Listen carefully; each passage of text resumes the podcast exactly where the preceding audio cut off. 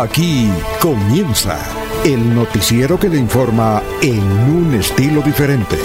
Últimas noticias. Últimas noticias.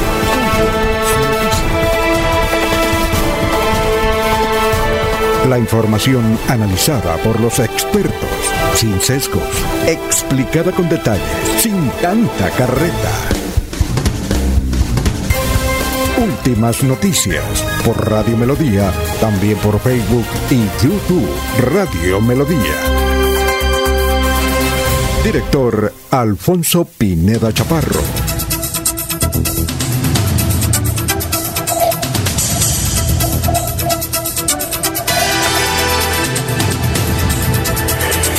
Gracias, viernes, viernes del amor.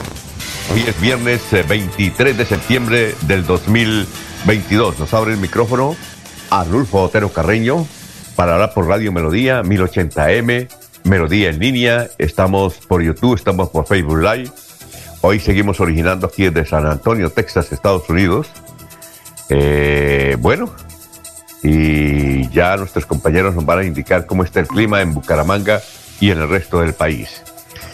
Eh, hoy, entonces, eh, es eh, 23 de septiembre del 2022. Hoy es el Día Mundial del Conejo.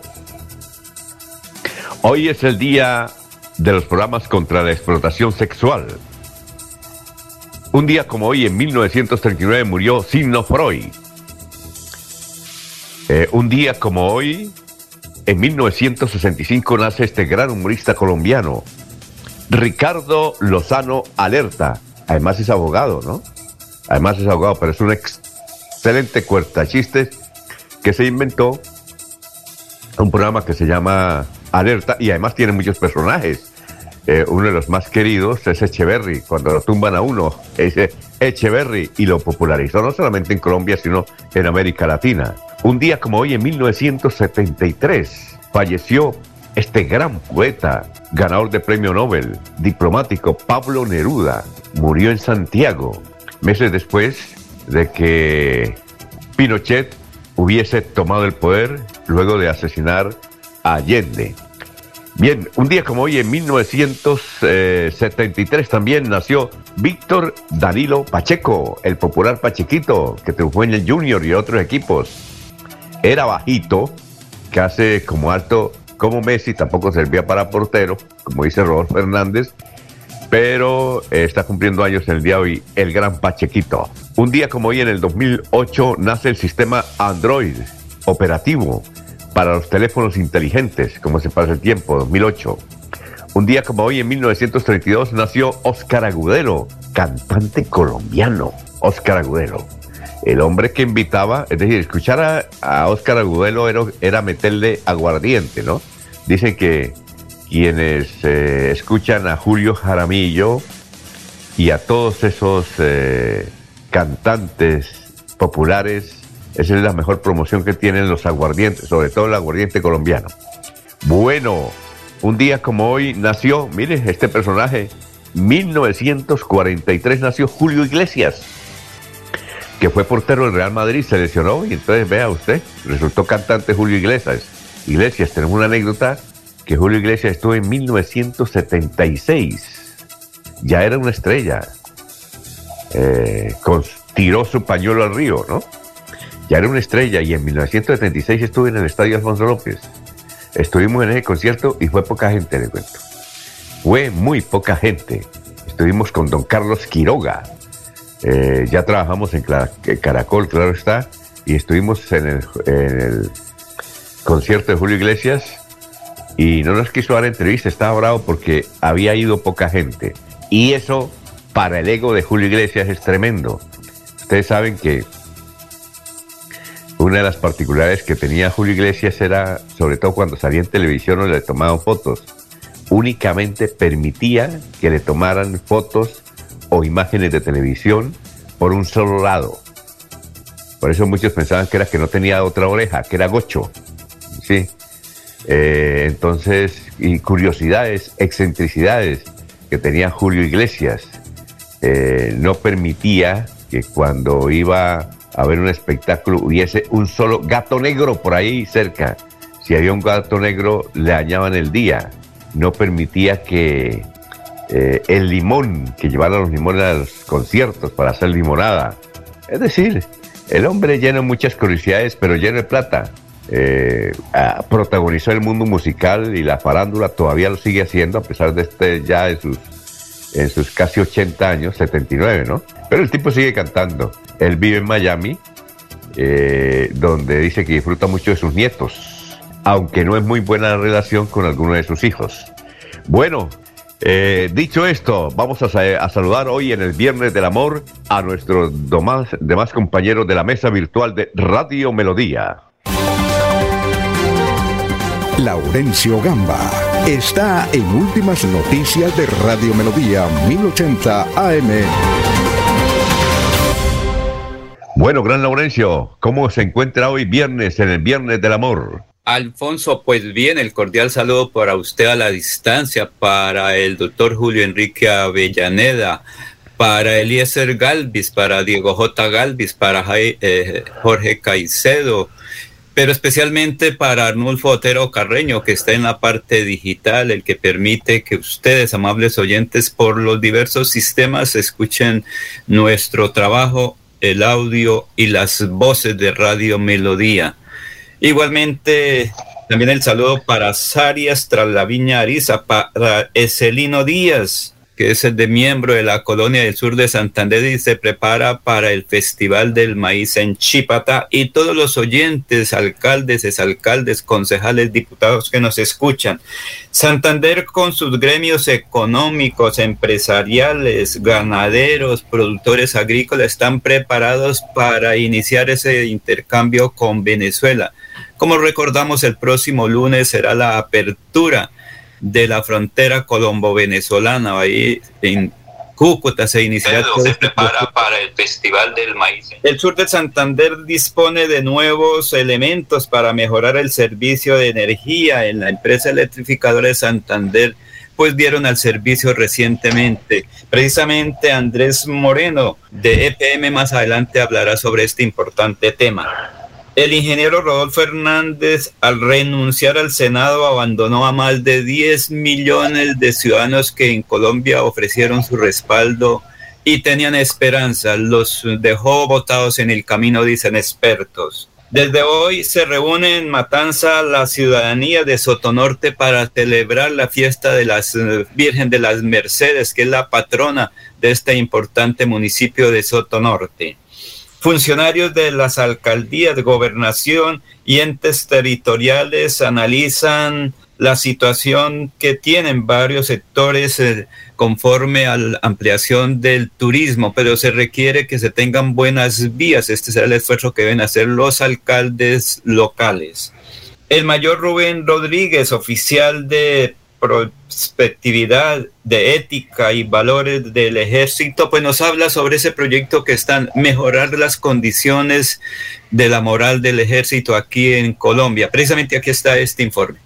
El Ejército Nacional propende por fortalecer la transparencia, ética e integridad a través de la participación activa en el tercer Congreso de Ética, Ciencia y Educación que se adelanta en la Universidad de Santander en Bucaramanga, a través de la participación mediante tres ponencias, eh, las cuales son el enfoque de la doctrina institucional hacia la transparencia, ética e integridad, la teoría del equilibrio en el Ejército Nacional y fuerzas militares bajo el liderazgo ético.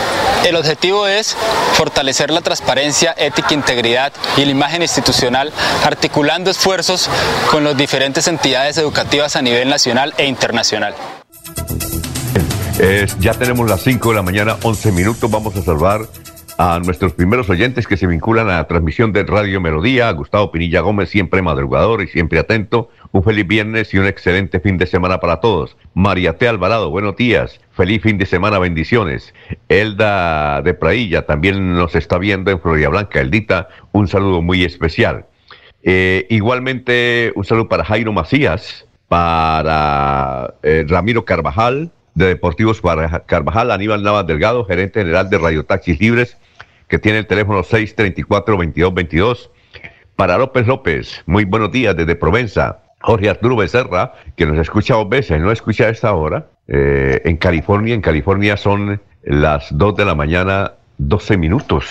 Y nos escucha al mediodía porque dice que repasa el noticiero. Eh, va a tocar darle un premio a Jorge Becerra, que no solamente escucha el noticiero, sino que cuando va al trabajo o cuando está en la casa pone el, en YouTube el noticiero. A tocar darle un premio.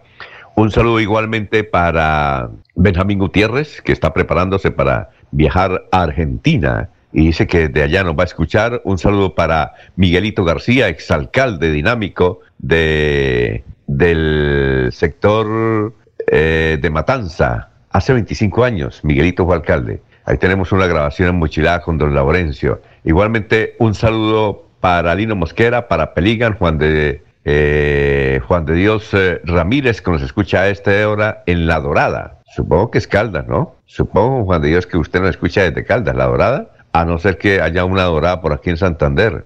Aquí existe el barrio El Dorado, en Bucaramanga. Bueno, un saludo también para Josimar en la ciudad de Barranquilla. Es un oyente fiel. Él dice que no es santanderiano, sino que le gusta la forma como hacemos el noticiero.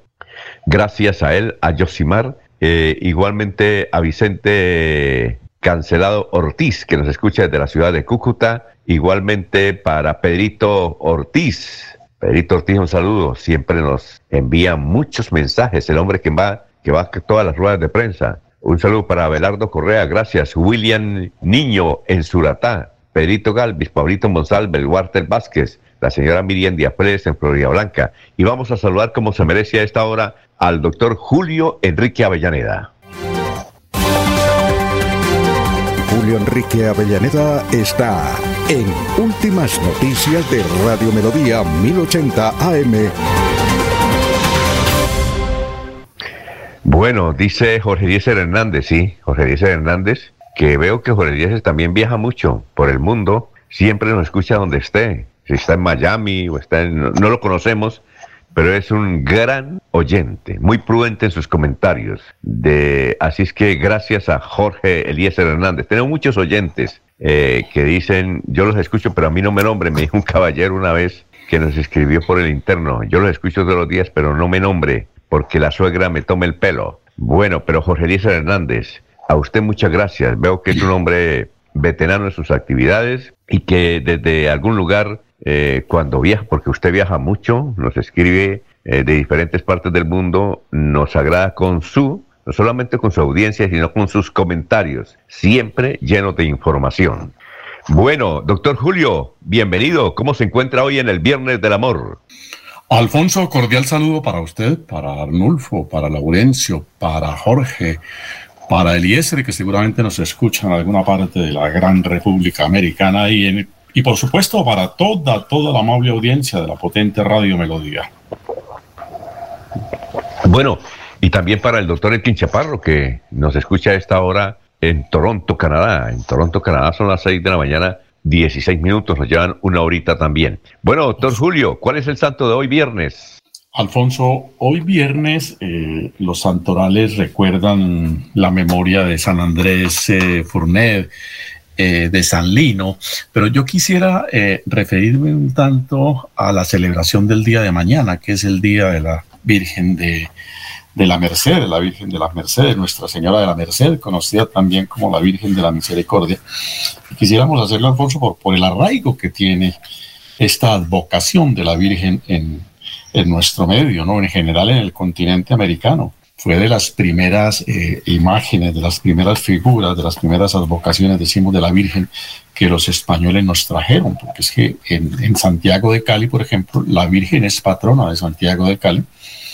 Hacia el año 1545 ya se funda un primer convento de eh, mercedario, ¿no? De la Virgen de las, de las Mercedes, eh, y eso se extendió por todo el continente americano. Tiene un gran calado la Virgen en, muchos países del continente americano. De hecho, por ejemplo, es la patrona de Buenos Aires, del ejército argentino más que de Buenos Aires como tal. Es patrona en el medio nuestro de muchos municipios, por supuesto, como lo sabemos, la patrona de los presos. Y, y en Santander es la patrona del municipio de Coromoro. ¿no? Creemos que debe haber alguna celebración especial allá. Esta es una Virgen Alfonso que surge, se atribuye su, la creación de la comunidad mercedaria a San Pedro Nolasco, de algunos otros personajes como eh, el rey Jaime, ¿sí? y bueno, algunos otros que, que cuenta la leyenda o la historia que se les apareció la Virgen a varias personas el mismo día, pero estando ellas separadas y coincidencialmente a los pocos días todas se encontraron y comentaron que la Virgen se les había aparecido y a todas, según el relato, les pidió que crearan una comunidad religiosa. Y, Pedro Nolasco se dedicó a, organizarla y como para la época, estamos hablando de los años 1200, eh, los árabes eh, tenían muchos presos eh, españoles, entonces se dedicaron a difundir, a dar esperanza a los presos, que a los cautivos de los árabes y entonces por eso eh, tuvo arraigo y tuvo orientación la comunidad mercedaria hacia la redención de, los presos, de las personas que están eh, privadas de la libertad, como lo fue también de los esclavos por mucho tiempo. Esa es la razón por la cual eh, en, la comunidad carcelaria esta es la, patrona, la Virgen de los Presos, y en Colombia, por sobre todo, es una fecha de celebración muy especial, muy particular en los centros de, de reclusión. La canción eh, que se hizo, Alfonso, por los años 70, una canción que entre otras cosas, si mal no estoy, el intérprete era Joe Arroyo. Creo que Fruco también interpreta esa canción, la, que tiene dentro de sus varios versos o estribillos el de Virgen de las Mercedes, patrona de los reclusos, dame si puedes la libertad y los recursos. Es una especie de himno nacional esa canción, ¿no? En el mundo carcelario un, conjunto de versos muy bien interpretados por Joey Arroyo, entre otras cosas, que se dedica, que es como una especie de oración para los presidiarios, ¿no? porque es el clamar a la Virgen porque les conceda la libertad y haciendo promesas de, de regeneración y de resocialización. Es la Virgen de las Mercedes, una fiesta muy popular en Colombia, en el continente americano. Sí, perfecto. Hay muchos capítulos, hay muchas películas, inclusive muchos libros, de, sobre todo de la Iglesia Católica de las Mercedes. Yo, yo que estudié en el seminario me tocó leerme una, una novela de la Virgen, dedicada mejor a la Virgen de las Mercedes, un libro, un folleto que hizo un eh, padre español sobre la Virgen de las Mercedes y decía, recuerdo eh, mi lejana memoria, que el escritor español, también sacerdote, decía que la Virgen de la Mercedes lo que pregonaba era la libertad interior. Decía que el ser humano, ah, eh, la libertad está adentro, adentro y no fuera, y que esa es más o menos la filosofía de la Virgen de las Mercedes, ¿no, doctor Julio? Sí, también, por supuesto, Alfonso. Es la, eh, la Virgen tiene dentro de sus distintas misiones, si se me permite el término, eh, liberar a las personas de, los espíritus que la reprimen y que la castigan y que la ahogan. ¿no? En ese sentido, eh, el aporte suyo es, es eh, valioso. Sí, claro. recordamos, hay un conferencista de las Naciones Unidas, el conferencista más grande del mundo en motivación personal, en, que se llama, es de la India, Bren Rawa. Debe tener unos 65 mm, años. Y él dicta conferencias por todo el mundo y hace unos 10 años dictó una conferencia en una cárcel de mujeres de Buenos Aires, de Buenos Aires, y él les dictó la conferencia, total es que la mayoría de reclusas se pusieron a llorar porque él les hizo comprender en una charla de seis horas, imagínense, y él hablando en inglés y con traductores simultáneos, eh, eh, logró eh, una especie de exorcismo, la limpió espiritualmente, y ellas luego se convirtieron en unas grandes empresarias de América Latina, gracias a ese conferencista precisamente hablando de la libertad. Bueno, seguimos porque nos, nos apasionamos mucho aquí en Cháchara.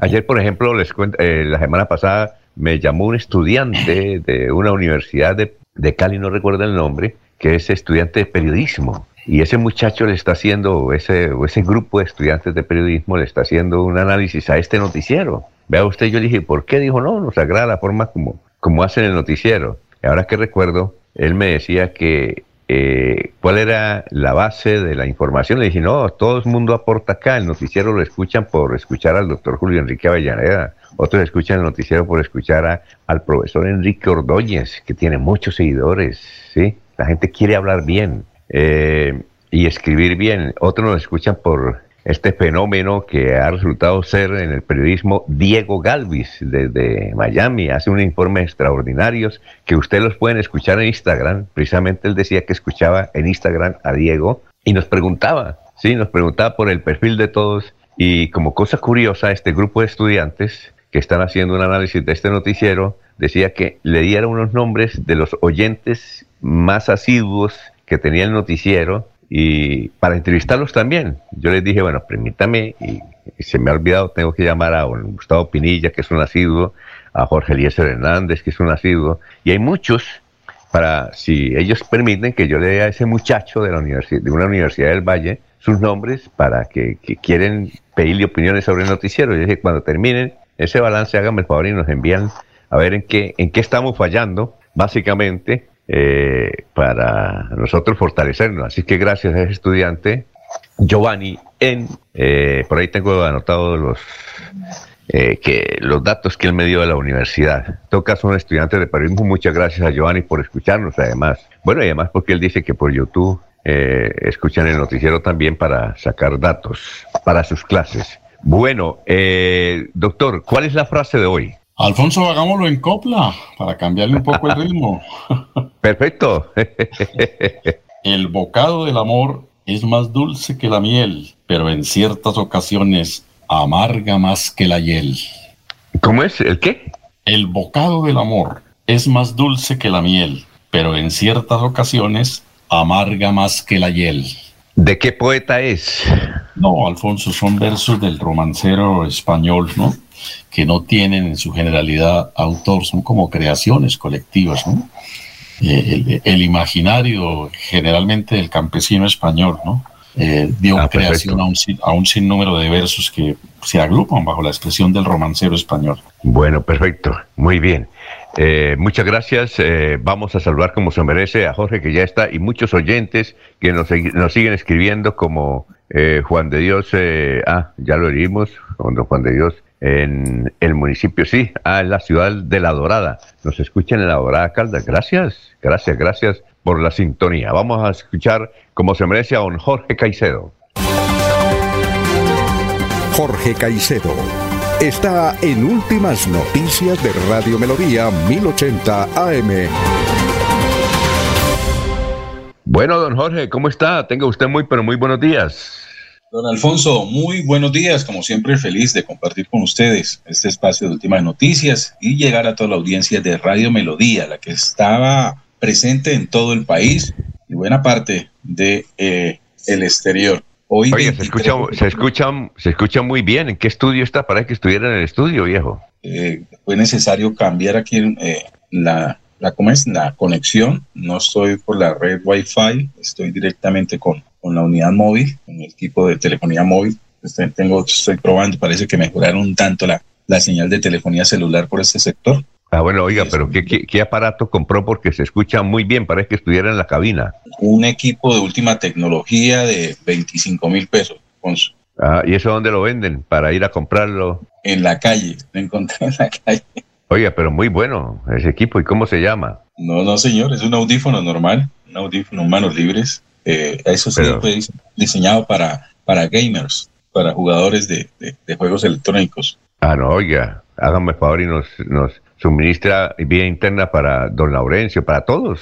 no me ah, parece, porque escucha muy bien usted. Ah, bueno, don Alfonso, me alegra mucho entonces que, ya hayamos atinado a este, a este accesorio de muy buen precio. Pues sí, ah, don Alfonso, hoy 23 de septiembre es el ducentésimo sexagésimo sexto día del año, en 267, y ya le deja el 2022 99 días para finalizar. Cifra que es noticia, don Alfonso, y ya que está hablando de estudiantes en el Valle del Cauca, pues nada más que los 260 mil, los 216 mil millones de pesos del contrato de suministros que ha firmado la empresa en Cali con un proveedor y que tiene en el ojo de huracán a la administración del alcalde por Iván Ospina, eh, el alcalde de Cali. Eh, de acuerdo a las denuncias que hicieron los miembros del sindicato de, en Cali, se da a conocer que este contrato de suministros de 216 mil millones de pesos eh, iba con unos sobrecostos bastante exagerados.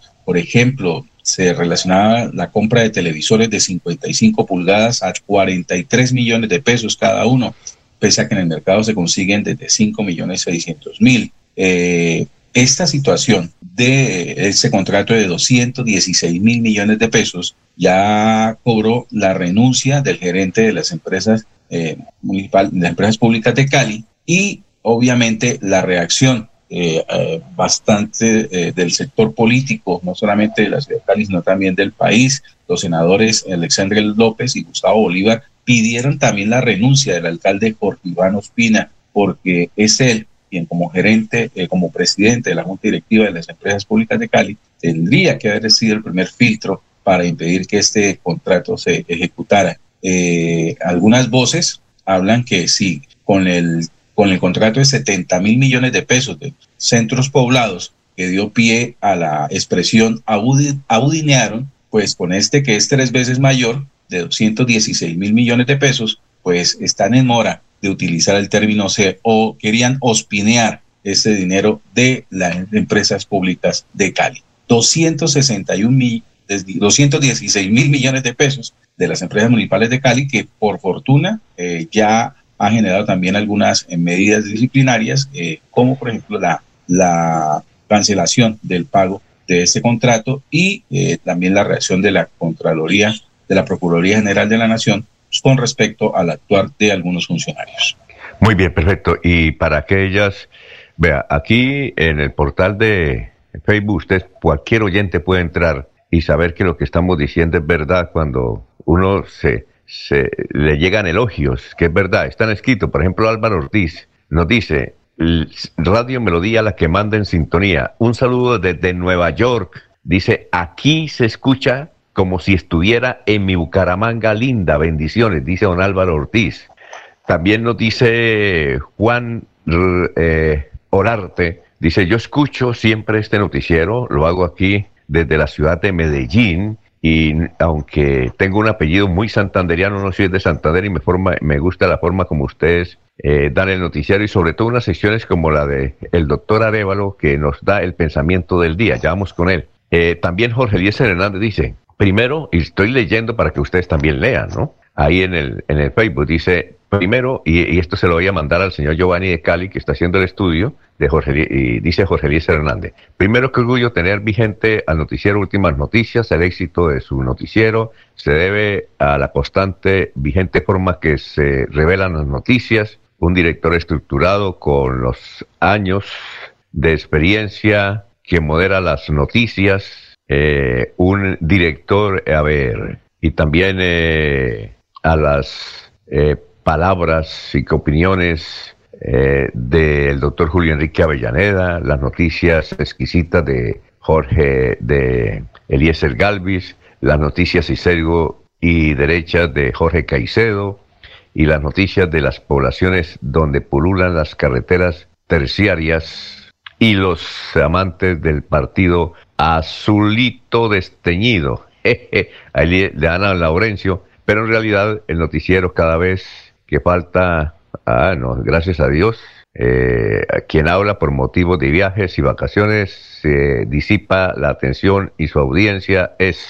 Bueno, muchas gracias a todos. Aquí la señora Yolanda Martínez dice, uy, quisiera hablar con ese estudiante de periodismo para darle cosas positivas de Noticiero Últimas Noticias. Muy bien, eso está ahí en Facebook. Ustedes pueden leer para que no piensen que yo estoy inventando dirán, porque como dice doctor Julio, ¿cómo es cada, cada vendedor a pondera sus alhajas? ¿Cómo es ese dicho, doctor Julio Enrique? ¿Me lo, me lo recuerda usted? Eh, que dice que cada, cada, chuchero pondera sus agujas. Exactamente, cada chuchero eh, va a poner sus agujas. Yo generalmente casi no leo esos, esos mensajes porque dirán, ah, este tipo está aquí, es eh, asaltando su propio ego, eso no es cierto. Muy bien.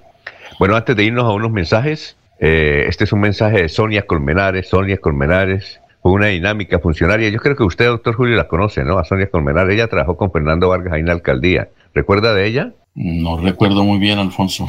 Sí, una dinámica funcionaria de la alcaldía. la conozco, pero pues la, mente a estas alturas de la vida comienza ya a, a disiparse un poco, ¿no? No, la recuerdo bien, seguramente la conozco, sí, pero... Sí, claro. Sonia, Sonia Colmenares es la hermana, una de las hermanas de tantos hermanos que tiene Ramiro Colmenares. Y dice lo siguiente, la familia Colmenares Lucena agradece al gobierno del Paraguay y a nuestro cónsul en ese país, doctor Marcos Díaz Barrera. Ah, no sabíamos que Marcos Díaz está allá. Es santanderiano, Marcos Díaz Barrera, por la gestión realizada, lograr la repatriación de nuestro hermano Ramiro. Aunque nuestro dolor por su partida no sanará fácilmente, la familia y sus seguidores podremos darle el último adiós y cristiana sepultura en su tierra de todo corazón. Muchas gracias. Muy bien, Sonia.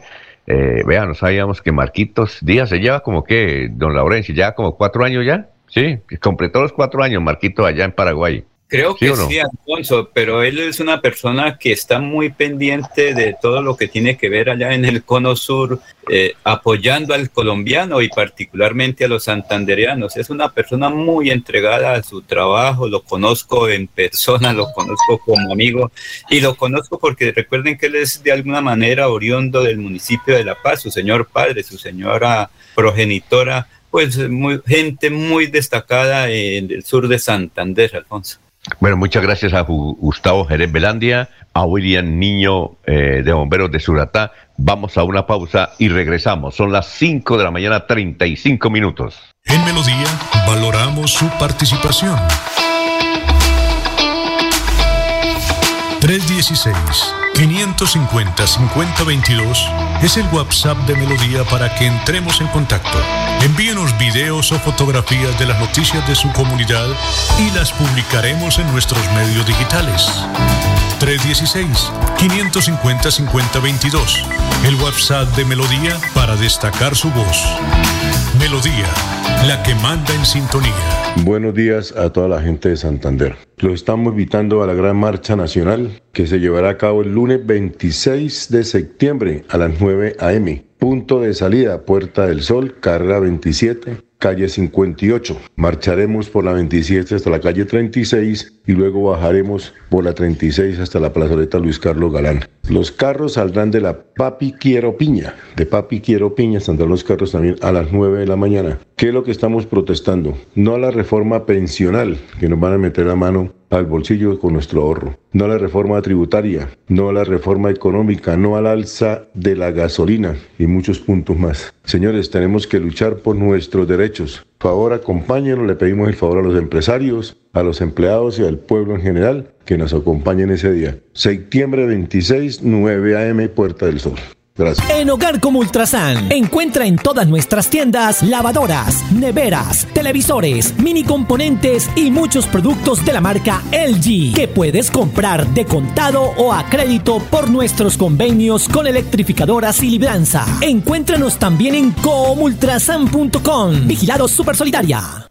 Florida Blanca progresa y lo estamos logrando. Logro número 148. Formación en educación técnica. La Escuela de Capacitación Municipal de Florida Blanca graduó a 571 personas en el primer semestre del 2022 como técnicos laborales en auxiliar administrativo y en diferentes capacitaciones lideradas por esta institución. ECAN es una escuela seria, con buenas bases. Porque con formación, el progreso en la ciudad es imparable.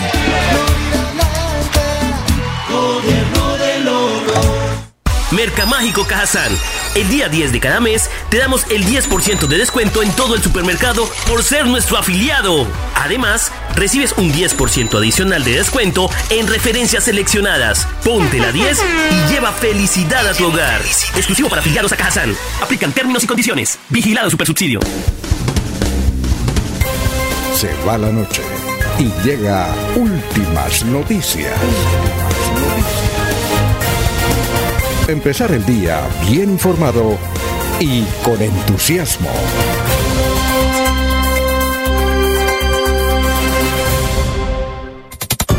Alfonso Pineda Chaparro está presentando Últimas Noticias.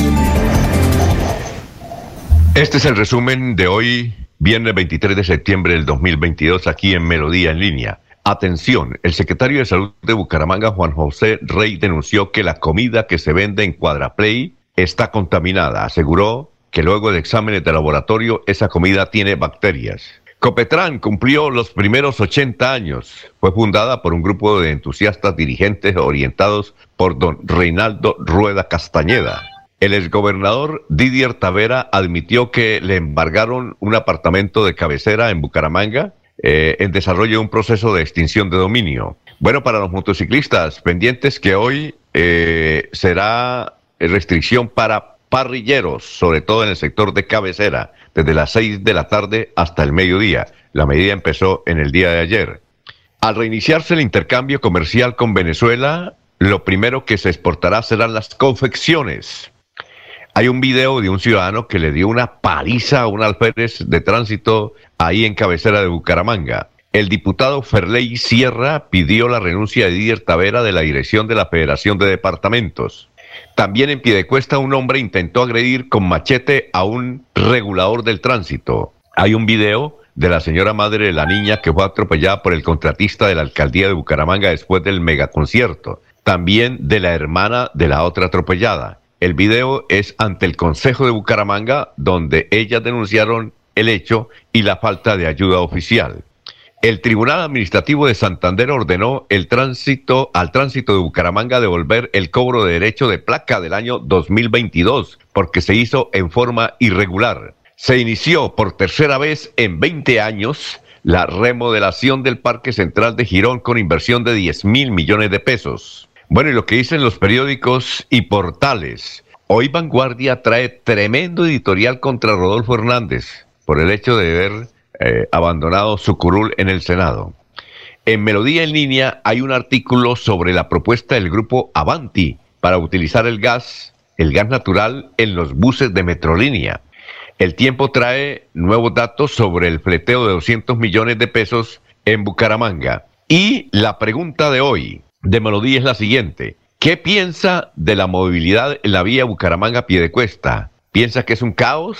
¿Es un martirio? buen manejo de tráfico o no tiene dolientes? Esa es la pregunta de hoy. Y hasta aquí el resumen en Melodía hoy 22 de 23 de septiembre. Estamos presentando Últimas Noticias en Melodía 1080 AM. Bueno, y vamos con el doctor Luis José Arevalo, una de las secciones que le gusta a ese oyente de apellido Urarte de la ciudad de Medellín, que es la sección del pensamiento. Eh, doctor Luis José Arevalo, tenga usted muy, pero muy buenos días, hoy Viernes del Amor. Muy buenos días, estimados oyentes y periodistas del noticiero Últimas Noticias de Radio Melodía. Feliz Viernes del Amor para todos. Y el pensamiento de hoy es el siguiente. Se nos olvida que la vida es un ratico, que las personas no son eternas y que las oportunidades se acaban. Digan, hagan, quieran todo lo que puedan hoy, porque tal vez mañana ya no se pueda. Porque la vida es hoy, mañana sigue. Bueno, muchas gracias. Eh, hay una joven que se llama, no sé si era, pues supongo que joven, Adriana Rodríguez, que nos escribió y dijo, yo grabo todos los pensamientos que da el doctor Luis José Arevalo. Grabo todos los pensamientos. ¿Qué tal? Adrianita, muchas gracias, muy amable. Quisiéramos conocer, quisiéramos hablar con usted porque, eh, y seguramente el doctor José Arevalo dará un premio porque graba todos los pensamientos del doctor Luis José Arevalo. Muy bien, muchas gracias. Vamos con el historiador, que es otra de las sesiones también muy eh, apreciadas en este noticiero, el del, el del joven. La gente piensa que por ser historiador es viejito, no, él es joven. Carlos, Augusto González. Carlos, ¿cómo están? Muy buenos días. Buenos días a la mesa de trabajo y a los oyentes. Esta fue la noticia más relata en nuestro departamento de 50 años. El secretario de Gobierno de Santander, Gustavo Duarte Alemán, anunció su dimisión al cargo al precisar que se propone vincularse a la campaña del Partido Liberal que tiene como meta las elecciones de 1974. Invitado por la Organización de Estados Americanos y el Instituto Italoamericano, viaja el 23 de octubre próximo a Roma el maestro socorrano Jesús Pinzón Urrea. Participará en un simposio mundial de compositores. El músico también anunció que grabará un disco para llevarlo a la Ciudad Santa. Y hace 25 años fue noticia lo siguiente. En todo un festejo lleno de color y alegría se convirtió ayer la inauguración de la Semana Cultural de los distintos colegios públicos y privados de Bucaramanga. Comparsas y estudiantes con sus disfraces recorrieron las principales calles de la ciudad y presentaron un bello espectáculo de integración en la Plaza Luis Carlos Galán. Según el secretario de Educación Municipal, Leonel Céspedes, con ello se busca resaltar la importancia del proyecto cultural que cada institución impulsa. Con el respaldo del Partido Conservador, el arquitecto Antonio José Díaz Ardila oficializó su candidatura para el Consejo de Bucaramanga. dijo que este debe ser integrado por personas que conozcan tanto o más que el mismo alcalde a la ciudad, toda vez que en los próximos tres años se tomarán las decisiones más importantes en la historia de la capital de Santander. Cordial saludo a todos. Siga usted, don Alfonso. Muchas gracias, Carlos. Eh, eh, el doctor Jesús Benson Urrea eh, fue el que le puso la música al himno de Santander. No sabíamos que era socorrano. Vea usted, Jesús Pinzón Urrea. Eso es lo, que destacamos y también del secretario de Educación, Leonel Céspedes. Leonel Céspedes fue secretario de Educación hace 25 años en la administración de Carlos Ibáñez Muñoz. ¿Usted qué otros datos recuerda, doctor Julio, de esta historia de las noticias? Alfonso eh, Jesús Pinzón, yo creo que era natural de Bucaramanga, ¿no? Siempre he tenido esa información, ¿no? Primera vez que oigo que sea de, del Socorro, un gran compositor musical, eh, formó parte incluso de la Orquesta Filarmónica de, de Colombia, él interpretaba entre otros instrumentos el, el violín, el, órgano, ¿no? Estudió en la, en la Universidad Nacional muchas composiciones eh, musicales nos dejó, usted recordaba la, la, música del himno nacional, escribió para piano, hizo música para piano, hizo cantatas a la paz, hizo música religiosa. En realidad, de verdad, uno de los, eh, pudiésemos decir, Alfonso, de los autores de música hasta cierto punto clásica en el medio santanderiano. Ah, muy bien. Eh, a don Laurencio, ¿qué recuerda usted? Alfonso, 50 años, Gustavo Duarte Alemán. Como se sabe ahora, mucha gente está pendiente a renunciar cargos para aspirar bien a ser candidatos a la gobernación, alcaldías, asambleas o consejos municipales. 50 años atrás hablaba lo mismo, o sea que esto casi no cambia nada, seguimos lo mismo, hablando que van a renunciar, que no es posible ese hecho, que sí es posible y la inauguración de la semana, de, cuando se podría decir de la alcaldía de Bucaramanga a través de la Secretaría de Educación. Recordemos que para esa época eh, Carmen Lucía Agredo, hoy secretaria de Desarrollo Social de Santander, concejala de Bucaramanga, una líder que estaba muy pendiente de estas actividades hace 25 años. Y también Antonio José Díaz Ardila, que quería llegar al Consejo, no recuerdo si finalmente se logró que llegara al Consejo de Bucaramanga, porque la líder natural de, en esa época del Partido Conservador, con el apoyo de las comunidades, de las colonias de Santander, Carmen Lucía Agredo Acevedo, persona que se identificó con las necesidades de Bucaramanga, hoy se identifica con las necesidades del departamento como secretaria de Desarrollo Social y está visitando. Hace 25 años eh, la creación, eh, la, salir, sacar a los jóvenes a la Plaza Cívica Luis Carlos Galán era un hecho muy importante. Acabamos de terminar la Feria de Bucaramanga, mire que hace 25 años eran cosas similares en cultura, diversión y sobre todo con la juventud. Bueno, perfecto. Eh, más oyentes antes de ir a la pausa. Efraín Gil Ordóñez, un saludo muy especial al doctor Avellaneda, quien fue profesor de mi padre. Ah, bueno. ¿Lo recuerda, doctor Julio. Por supuesto eh, que lo recuerdo, por supuesto, Alfonso, que lo recuerdo a ambos, a, Efraín Padre, un gran amigo, un gran conversador, un hombre eh, muy conocedor, entre otras cosas, de los temas agropecuarios, sabía muchísimo de ganadería, apasionado por los temas eh, políticos, pero era, era, era un gran integrante de la, de la tertulia.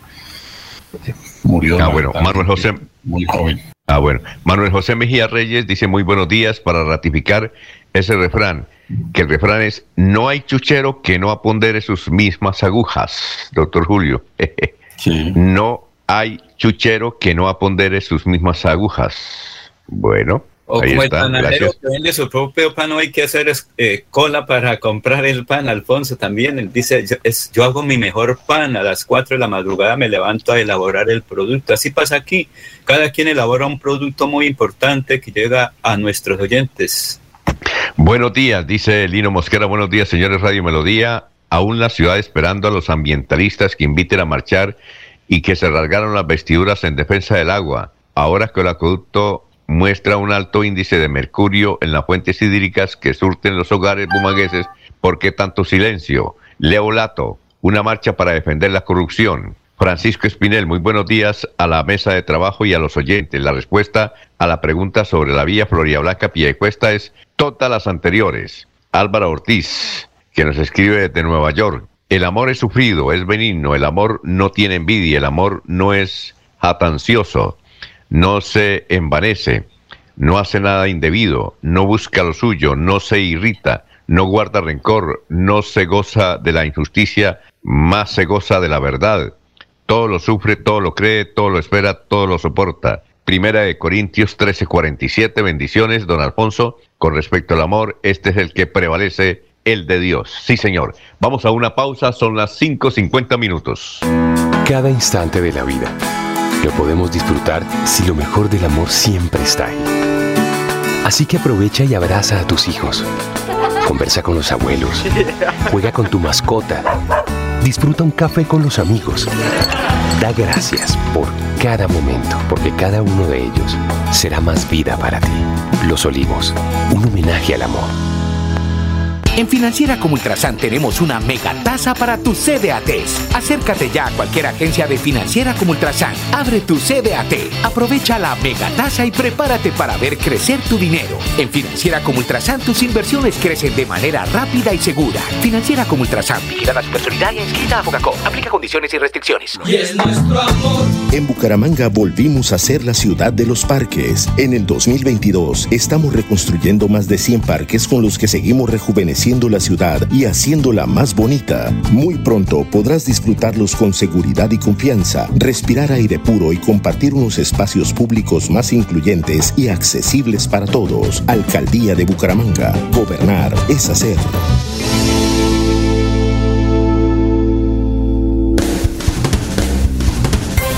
Se va la noche y llega últimas noticias todos los días, desde las 5 de la mañana.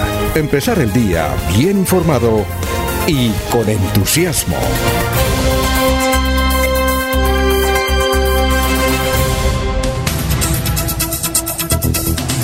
Bueno, un saludo para el doctor Sergio Torres Barrera, también que nos escucha y nos envía un mensaje bastante largo, vamos a ver si lo leemos en un instante. Eh, vamos con noticias a esta hora, Jorge, lo escuchamos, son las 5.52. Así es, don Alfonso. Fue desmantelada una banda criminal que comercializaba drogas sintéticas en el sector de la Puerta del Sol en Bucaramanga. Según informó la Fiscalía, se dedicaban al microtráfico en los colegios y parques de ese sector. La acción conjunta de la policía y la Fiscalía permitió capturar a siete de sus integrantes que fueron enviados a la cárcel por el delito de tráfico, fabricación o porte de estupefacientes. La zona de injerencia de esta banda son los barrios Puerta del Sol, La Salle, La Victoria, la Ceiba y Pablo VI, donde comercializaban droga en los entornos escolares y recreativos, afectando a la población de niños, niñas y adolescentes en estos sectores, informó el ente acusador. Indicó que las ganancias mensuales de esta banda eran aproximadamente de 15 millones de pesos con la comercialización de drogas como éxtasis, THC y marihuana, entre otras, utilizando las modalidades de domicilio y menudeo. Los capturados y judicializados son Daniel Fernando Gómez, Agner Enrique Bautista, Jorge Luis Mejía, Saúl Alexander Cardona, Álvaro Gómez Fajardo, Roberto Rodríguez y John David Fernández. Eh, doctor Julio, ayer eh, publicamos una noticia un poco tímida acá, eh, dada por Gustavo Pinilla sobre el procedimiento contra uno de los bienes del exgobernador Didier Tavera en cabecera. El periódico El Tiempo, hablando con el propio exgobernador, confirmó que le embargaron eh, el apartamento, pero en el título de la noticia decía que era extinción de dominio. Entonces varios oyentes, doctor Julio, se preguntan, bueno, ¿o es embargo o es extinción de dominio? Eh, eh, también Vanguardia publicó que era extinción de dominio. También lo hizo la revista Semana y otros medios, como El Espectador. ¿Qué se puede deducir de esa información, doctor Julio Enrique, si es embargo o extinción de dominio? ¿O es que eh, el embargo hace parte de la extinción de dominio, doctor Julio? Eh, a ver, Alfonso, hay que distinguir realmente, hacer precisión de qué tipo de acción es la que se ha promovido contra el exgobernador. Porque si es embargo, en principio correspondería a una medida cautelar dentro de un proceso de naturaleza civil, probablemente por, digamos, eh, una deuda pendiente, ¿no? obligaciones generalmente de naturaleza civil. Si es extinción de dominio, pues eso corresponde, Alfonso, a un mecanismo jurídico que se ha establecido eh, para eh, eh, privar del derecho de propiedad a personas que han adquirido bienes a través de actividades ilícitas, ¿no? Y eso generalmente es consecuencia de un proceso de naturaleza penal. Por eso es que digo que tenemos que hacer claridad, ciencia cierta, de qué se trata para poder descifrar finalmente cuál es, el, cuál es la acción que se promueve, si es extinción de dominio, repito, consecuencia de un proceso penal en el que se dispone privar eh, del derecho de propiedad a un bien que se supone fue adquirido a través de actividades ilícitas, ¿no? Pero si es un embargo, pues es una medida cautelar que acontece dentro de un proceso de naturaleza eminentemente civil. Son dos cosas perfectamente diferentes. Yo no tengo claridad ciencia cierta porque las dos especies circulan, pero lo que sí tengo claro es que son dos medidas, dos eh, circunstancias, dos figuras jurídicas perfectamente diferentes. Tendríamos que eh, esperar que no sé qué despacho judicial esté adelantando la diligencia. A, partir eh, del despacho, a partir del juzgado, de la dependencia judicial que tenga a su cargo la, eh, la acción, pues podríamos en principio saber de qué naturaleza es el proceso. doctor, ayer un tuitero, creo que es reportero del tiempo, a raíz de esa polémica, escribió, es que no encontré el, el Twitter ahorita, pero él escribió que Generalmente en los procesos de extinción de dominio, primero eh, se le embarga, en la cuestión civil se le embarga el apartamento para que siga el proceso eh, de extinción de dominio, porque si el fallo es a favor, en este caso de doctor Didier Tavera, pues le devuelven al apartamento. Si es en contra, pues pasa a extinción de dominio. Esa fue la explicación que dio un reportero. Eh, ¿Cómo le parece? Sí, puede acontecer, desde luego. En el proceso, cuando se inicia el proceso de extinción de dominio, se toman medidas preventivas contra el predio, se dispone el embargo, se hace la anotación en la oficina de registro de manera que el bien queda por fuera del comercio y no lo puede, no lo puede enajenar, no puede disponer de, él, ¿no? Eh, la medida de embargo pues supone que alguien a nombre de la justicia toma eh, posesión del el predio y, y, lo administra, lo maneja como si fuese el dueño, ¿no? Eh, en el hilo, en el, hilo de ese, de, ese Twitter, eh, también decía el periodista que sí es un proceso por el PAE. Sí, que eh, confirma que eso lo, direcciona directamente Bogotá y que es por el PAE, doctor, por el asunto del PAE, no por otra cosa, sino por el PAE. Sí, pero eso es un proceso, el proceso contra el, el proceso que se le sigue al exgobernador por el PAE es un proceso de naturaleza penal, es lo que quiero tener claro.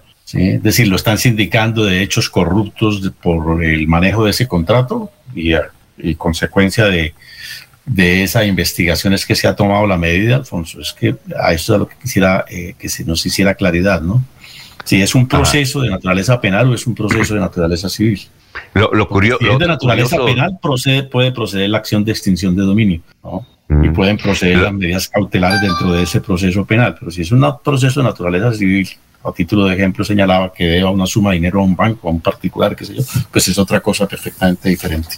Y, otra, y otro asunto, eh, doctor, es que no se sabe cuál es... Eh, ah, perdón, otro asunto que me parece curioso es que el ejército sea el que esté allá. Generalmente en estos procesos es la, policía, ¿no es cierto? Y no el ejército. Nos, un momentico, Laurencio.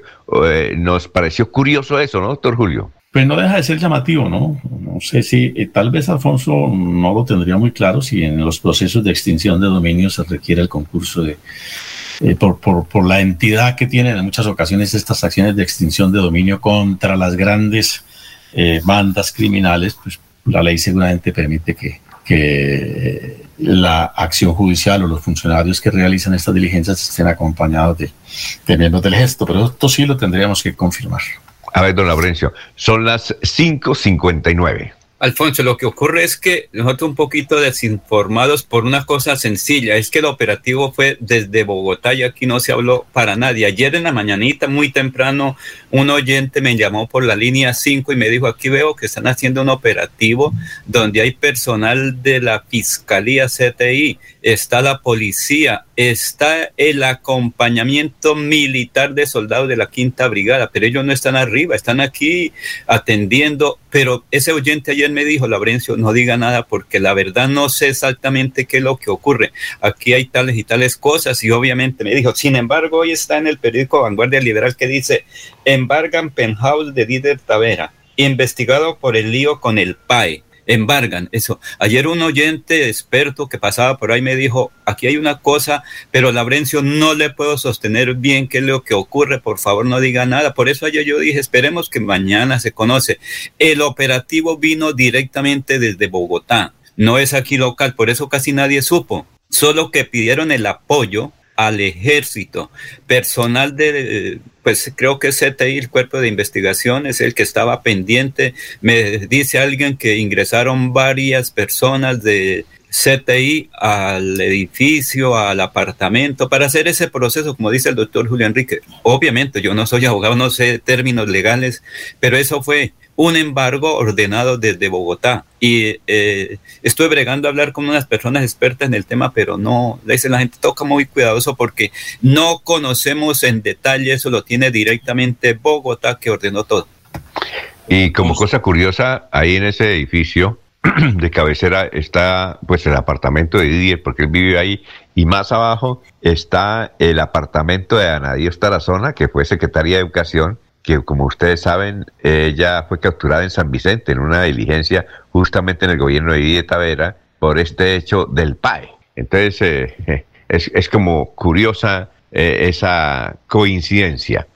Bueno, Alfonso. Pero Alfonso, pero Alfonso, pero Alfonso, una precisión, Alfonso. Sí, que mucho, con mucho gusto. Si es, si es un proceso, si la, si la acción que se ha eh, adelantado en el día de ayer contra el bien propiedad del gobernador eh, es por eh, extinción de dominio, pues es obvio entender que se trata de una medida adoptada dentro de un proceso penal, dentro de un proceso penal que generalmente es por conductas de enriquecimiento ilícito, que eso es lo que buscan justamente las acciones de extinción de dominio.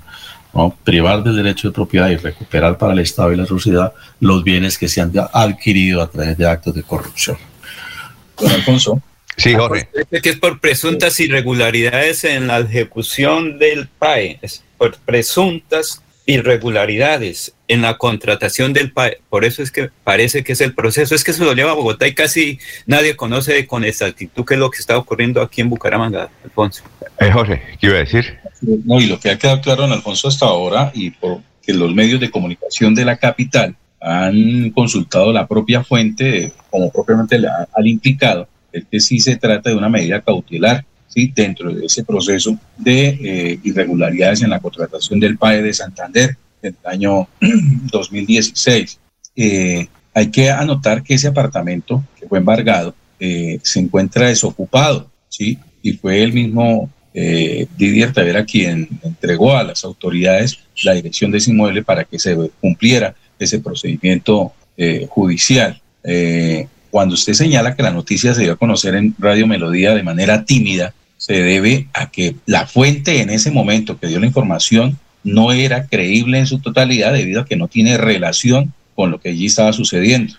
por ello es que eh, vale la pena darle ese calificativo a, la información que entregó, tímida, ¿sí? Y eh, posteriormente, ya cuando en el avanzar de, las horas, pues los medios de comunicación ya pudieron corroborar que lo que allí eh, estaba sucediendo en el sector de cabecera, pues era efectivamente un procedimiento de, eh, judicial por parte del CTI de la Fiscalía en lo que relacionaba con el, el embargo de ese inmueble propiedad del exgobernador de Santa Pero Alfonso, fue una, fue una acción pública, la gente conoció que estaban ahí, entonces no era, sino lo que pasa es que no teníamos nosotros, yo conocí el hecho ayer porque una persona que pasaba ahí caminando me llamó y me dijo, señor periodista, pero le pido el favor que no diga nada porque no le puedo definir, eso es un operativo diseñado desde Bogotá, no sé, y me dijo, aquí sí es con alguien muy importante cuyo nombre conozco, pero Laurencio no diga nada por ahora, o sea, sí se conocía el hecho, eso no es de, alta tecnología, sino muy conocido. Si estaba el ejército, la policía ahí, ingresaron los miembros del eh, CTI, o sea, sí era conocido. Lo que pasa es que no tenían la información local. No, no hubo ese espectáculo, porque si se conoce, estarían todos los eh, medios de comunicación allá haciendo el espectáculo, el show, por, cuando se bajaron del carro y todo eso. Eso fue, fue una orden desde Bogotá un poco silenciosa, pero que sí era pública al fin y al cabo, porque se conoció todo lo que estaba ocurriendo ahí por las personas que pasaban. Muy bien. Eh, no, eran fuentes, no eran fuentes tímidas, sino tibias. Sí, exactamente. Son las 6 de la mañana, 5 minutos. Vamos a una pausa. Estamos en Radio Melodía. Aquí Bucaramanga, la bella capital de Santander. Transmite Radio Melodía, Estación Colombiana, HJMH, 1080 kilociclos, 10.000 vatios de potencia en antena, para todo el oriente colombiano. Cadena Melodía, la radio líder de Colombia. Buenos días a toda la gente de Santander. Los estamos invitando a la gran marcha nacional que se llevará a cabo el lunes 26 de septiembre a las 9 a.m. Punto de salida, Puerta del Sol, carrera 27, calle 58. Marcharemos por la 27 hasta la calle 36 y luego bajaremos por la 36 hasta la plazoleta Luis Carlos Galán. Los carros saldrán de la Papi Quiero Piña, de Papi Quiero Piña saldrán los carros también a las 9 de la mañana. ¿Qué es lo que estamos protestando? No a la reforma pensional, que nos van a meter la mano al bolsillo con nuestro ahorro. No a la reforma tributaria, no a la reforma económica, no al alza de la gasolina y muchos puntos más. Señores, tenemos que luchar por nuestros derechos. Por favor, acompáñenos, le pedimos el favor a los empresarios, a los empleados y al pueblo en general que nos acompañen ese día. Septiembre 26, 9 a.m., Puerta del Sol. Gracias. Este es el gobierno de logros que trabaja por el bienestar de nuestra gente florideña. Unidos vamos a avanzar. Gobierno de logros. Trabajamos por tu bienestar. Unidos avanzamos. Imparables por más prosperidad. Gobierno de logros. Salud y seguridad. Unidos avanzamos. Cada día una mejor ciudad. Florida Blanca. Gobierno de logros. En Melodía valoramos su participación. 316-550-5022 es el WhatsApp de Melodía para que entremos en contacto. Envíenos videos o fotografías de las noticias de su comunidad y las publicaremos en nuestros medios digitales. 316-550-5022. El WhatsApp de Melodía para destacar su voz. Melodía, la que manda en sintonía. Se va la noche y llega últimas noticias. Empezar el día bien informado y con entusiasmo.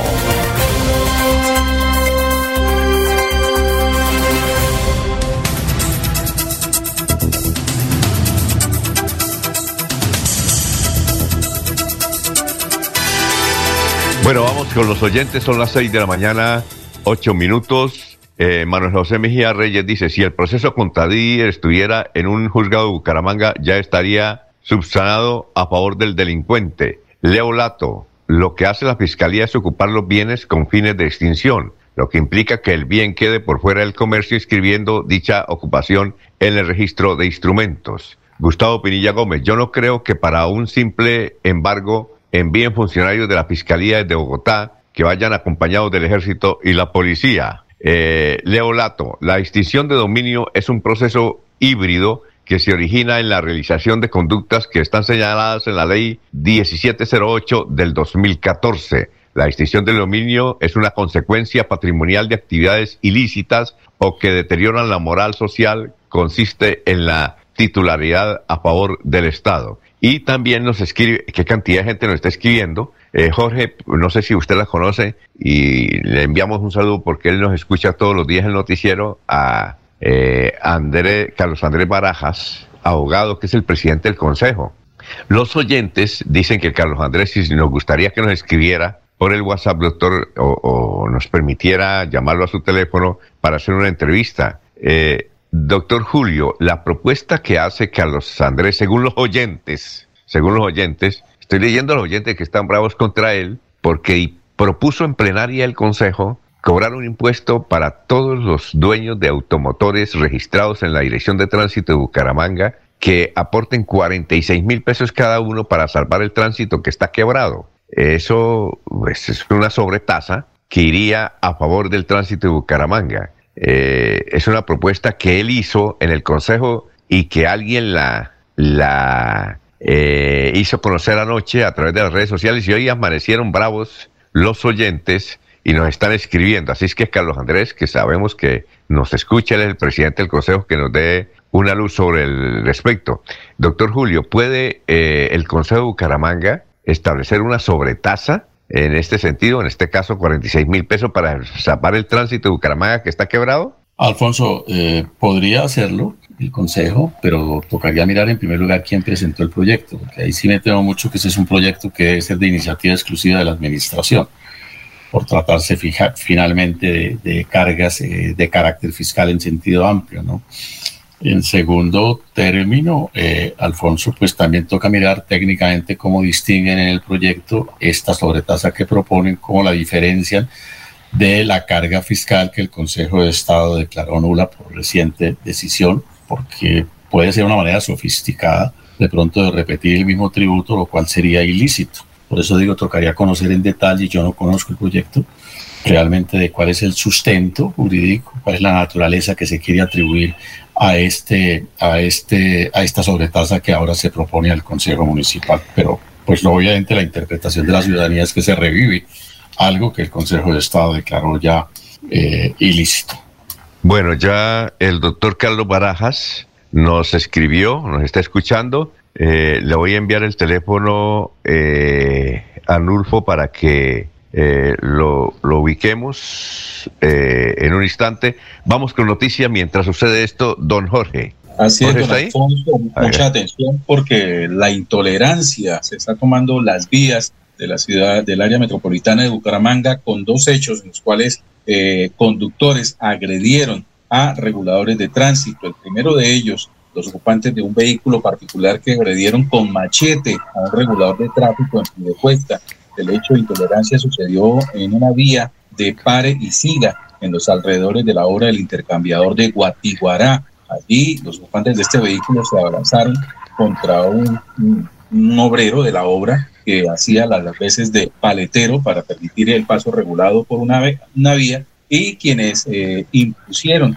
su voluntad de transitar por, por esa ruta eh, amenazando con un machete a este regulador. El segundo hecho de intolerancia se dio en, las tarde, en la tarde de ayer en una calle del sector de cabecera, cuando un, individuo que se dedica al transporte eh, informal en motocicleta agredió a un agente de tránsito de Bucaramanga. En las imágenes que circulan por redes sociales aprecia cómo el, el funcionario recibe una fuerte golpiza por parte de este infractor, quien se reaccionó de manera violenta cuando se le solicitó la documentación de la motocicleta en la cual se movilizaba.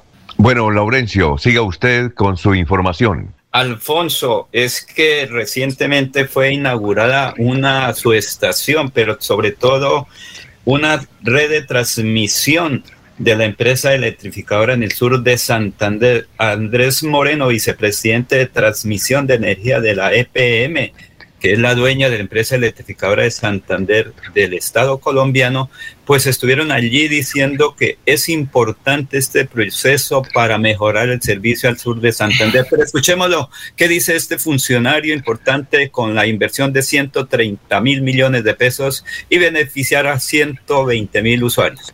Bueno, como mayores accionistas de la ESA, pues es parte fundamental de nuestra labor y en nuestra vicepresidencia velar por la gestión de, todas las filiales, no solo de la ESA, eh, es de toda la importancia eh, transmitir esa, ese conocimiento y como ese ADN del grupo EPM a, a, todas nuestras filiales para llevar servicios públicos de calidad a toda la población atendida. Eso es fundamental para nosotros. Bueno, en este momento, pues objetivos como el que estamos cumpliendo hoy, de desarrollar la infraestructura, mejorar la calidad del servicio, llegar cada vez a más población, atender mejor cada uno de nuestros usuarios, pues eso siempre será fundamental en el marco pues de la prestación del servicio público de energía eléctrica que, requiere pues proyectos como este para poder garantizar esa continuidad y esa calidad. Entonces pues esos son los, objetivos siempre, eh, que nuestra gente desarrolle estos proyectos, ahora operarlos, atenderlos bien, eh, mantener esa calidad y esa continuidad para que se vea beneficio a la población. Pues mira, en esta subestación hay espacio para conectar nuevos proyectos de energía renovable. Eh, en este momento pues ya hay dos que están próximos a conectarse, dos pequeñas centrales hidroeléctricas y hay espacio para más y tratamos de que en todos nuestros proyectos de, crecimiento pues tener en cuenta estos nuevos desarrollos, ya sean de nuestro mismo grupo o de otros, para permitir pues el impulso y el desarrollo de estas energías. Pues es espectacular, la verdad, es, es muy satisfactorio poderlo recibir e inaugurar hoy después de siete años, desde el 2015, eh, ver a todas las entidades locales, eh, la gobernación, los gremios, el sector financiero, pues las comunidades, los alcaldes locales, los alcaldes de los municipios beneficiados directamente por el proyecto, todos juntos. Esto lo que demuestra es que en equipo y en conjunto, pues realmente las cosas se pueden hacer y esto es prueba de ello. Escribe Edgar eh, Tobar. Ah, pero antes ya tenemos a Carlos Barajas en la línea. Eh, doctor Carlos, tenga usted muy buenos días. Es el presidente del Consejo. Nos agrada saludarlo. ¿Cómo se encuentra? Alfoncito, muy buenos días. Muy, muy buenos días a usted, a su mesa de trabajo, a su importante audiencia que muy fielmente los escuchan todas las mañanas.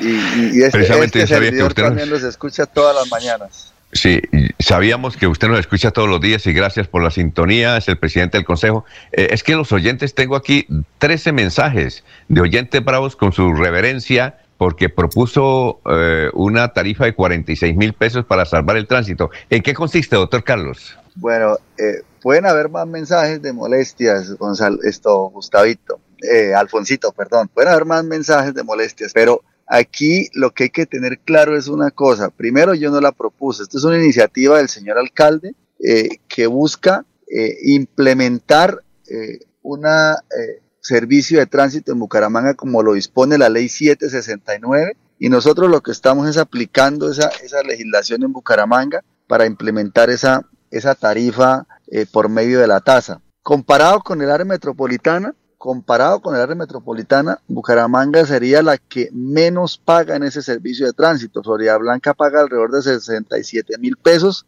y Girón paga un poco más. Eh, Piedecuesta está en el mismo trámite de nosotros. Y recordemos, eh, Alfonso, que no es, no es un impuesto. Eso es lo primero que hay que explicarle a los ciudadanos, que no es un impuesto. Y al no ser un impuesto se vuelve ese pago voluntario. Es decir, que quien quiera matricular su carro en Bucaramanga, pues, pues simplemente pagaría por servicios de tránsito 47 mil, 46 mil pesos y eh, quien no, pues lo puede hacer como se ve mucho en Bucaramanga, está de moda, lo puede matricular en Villa Rosario. Incluso tenemos concejales que ni siquiera tienen matriculado su carro en Bucaramanga. Y aún así salen a rasgarse las vestiduras diciendo que estamos atentando contra el pueblo. Hoy lo que estamos haciendo es darle, proponer a través de una ponencia, porque yo lo que soy es el ponente apenas del proyecto, proponer que salvemos la dirección de tránsito, porque la dirección de tránsito está desfinanciada. Venimos de varias crisis de varias administraciones, incluso la administración anterior,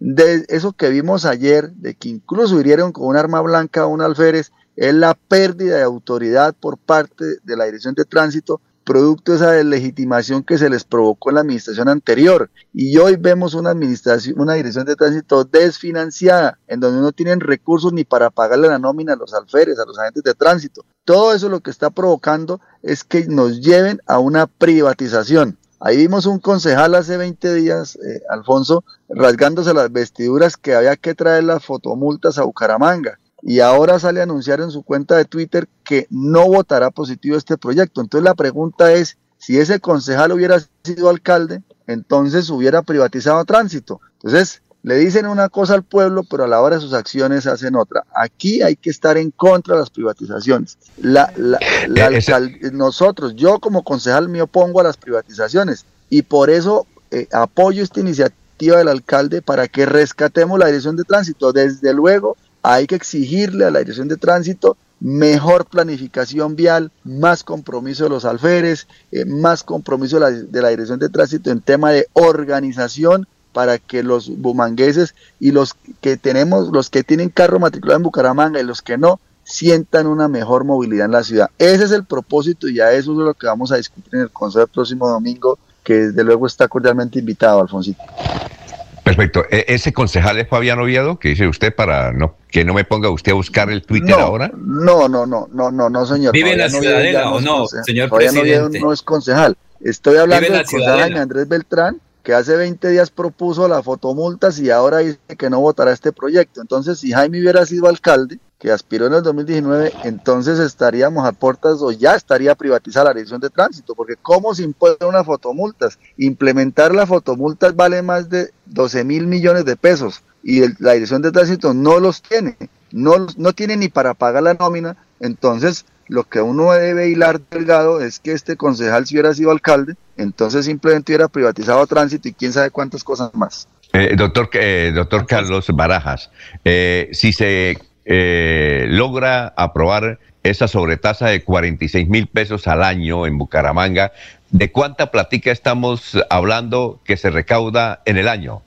Bueno, Alfonso, lo primero que hay que decir es que el, el presupuesto de la Dirección de Tránsito por año es de 32 mil millones de pesos y que en solo funcionamiento, en solo funcionamiento de esos 32 mil millones de pesos, se invierten más de 27 mil millones de pesos, en solo funcionamiento. Eh, pues recuerde que la nómina de la dirección de tránsito es bastante robusta y e, eso implica de que necesitamos ser autosostenibles y de entonces con la eh, con esta eh, este el cobro este servicio de tránsito se estarían recaudando por lo menos 10 mil millones de pesos por año. ¿sí? Es decir, que eh, contribuimos al sostenimiento de tránsito para poder tener agentes de tránsito en las diferentes vías de, la ciudad, que eh, haya más organización en los CEPOS, que el tema de semaforización mejore, que cambien las frecuencias, ejemplo, en el cruce que conocemos como Siete Bocas, que haya más control en el tema del cargue y el descargue para que los señores de D1, de Postoboni, etcétera, no se parqueen a la hora que se les antoje su capricho a parquearse, a, cargar o a descargar y a generar esos trancones que se arman en la ciudad de horas pico porque uno que otro eh, eh, hace lo que se le da la gana en Bucaramanga. Y aquí lo que toca preguntarnos, Alfonso, es ¿qué estoy dispuesto yo como ciudadano a hacer por la movilidad de la ciudad? Porque la ciudad hoy se volvió un caos por falta de cultura ciudadana, por falta de cultura vial. Ya la gente se come los semáforos, los taxistas se comen los cruces prohibidos, todo el mundo hace lo que se le da la gana. Y también todo el mundo señala, Alfonso, señalamos, pero no nos preguntamos qué estoy dispuesto yo a hacer por la, por la movilidad. Respeto el semáforo, no me como el cruce prohibido, no me parqueo donde genero trancón. Esa es la invitación que hay que hacerle a los ciudadanos también. No solo a dar garrote, sino también a qué estoy dispuesto yo a aportar. Y desde luego invito a los ciudadanos a que aportemos esos 46 mil pesos. Primero a que matriculemos el carro en Bucaramanga y segundo a que aportemos 46 mil pesos para que tengamos una dirección tránsito, de tránsito viable, sostenible y que sea de los bumangueses y que no nos pase como Girón que les tocó privatizarlo. Eso es lo que, hay, eso es lo que hay que apuntarle. Cero privatización, don Alfonso. Aquí tenemos, aquí tenemos, doctor Carlos, al doctor Julio Enrique Avellaneda, que fue director de tránsito. y el debate se torna interesante. Eh, yo creo que las fotomultas hacen falta, eh, es necesario yo recuerdo que hace un tiempo, no sé si hace unos 10 o 15 años, eh, a uno le, le, aplicaban unas fotomultas por algo de la Policía Nacional. Lo digo porque me tocó pagar un parte, porque me mostraron la foto donde yo no tenía el cinturón, entonces me tocó pagar. Eso se acabó. Yo creo que esa es la forma, doctor Carlos, de enfrentar eh, esas eh, indisciplina de la ciudadanía. Pero lo que la gente no quiere es que la fotomulta sea de un particular, sino que, sea público. Por ejemplo, ¿recuerda usted, doctor Carlos, cómo le dieron madera a, los cepos hace unos 20 años? Que no, que hay que quitarlo. Que, ¿Y por qué? Porque lo manejaba un señor, Laforí, a quien entrevistamos muchas veces del departamento del Huila, pues que se llevaba la platica, se llevó la platica y a la gente no le gusta eso. Pero sí, pero ahora están los cepos y ahora la gente no protesta con los cepos porque sabe que es la dirección de tránsito de Bucaramanga la que aplica los cepos. Entonces, eh, le doy este otro dato. Usted está muy joven, pero le doy este otro dato. Bucaramanga es la ciudad en América Latina que tiene los semáforos más viejos. Si hay otra ciudad Inclusive si alguien lo, lo, encuentra por Google, si hay otra ciudad en América Latina que tenga los semáforos más viejos, pues eh, yo rectifico la información. Pero Bucaramanga es la ciudad que tiene los semáforos más viejos que se instalaron en 1968. Imagínese usted, más de 50 años. Entonces, doctor, lo que hay que explicarle a la ciudadanía muy bien es eso de las fotomultas, que yo creo que deben llegar, pero deben llegar eh, a, Bucaramanga, sea por cualquier sistema de la APP, yo creería que si se hace un esfuerzo financiero y se apoya la dirección de tránsito, se puede tener las fotomultas, pero direccionadas y manejadas por el tránsito de Bucaramanga. ¿Usted qué opina, doctor? Esa, e, en eso estoy totalmente de acuerdo con usted, eh, eh, Alfonsito, porque hoy Bucaramanga es una ciudad desordenada en materia vial, lo que le decía ahorita, todo el mundo se parquea donde quiere, en la carrera 36, en la calle 36, en cualquier parte, que a comprar el pan, que a comprar una cosa, que hacer una visita, que a cualquier cosa la gente se parquea y deja su carro. ¿Qué, qué estamos pidiéndole a la dirección de tránsito?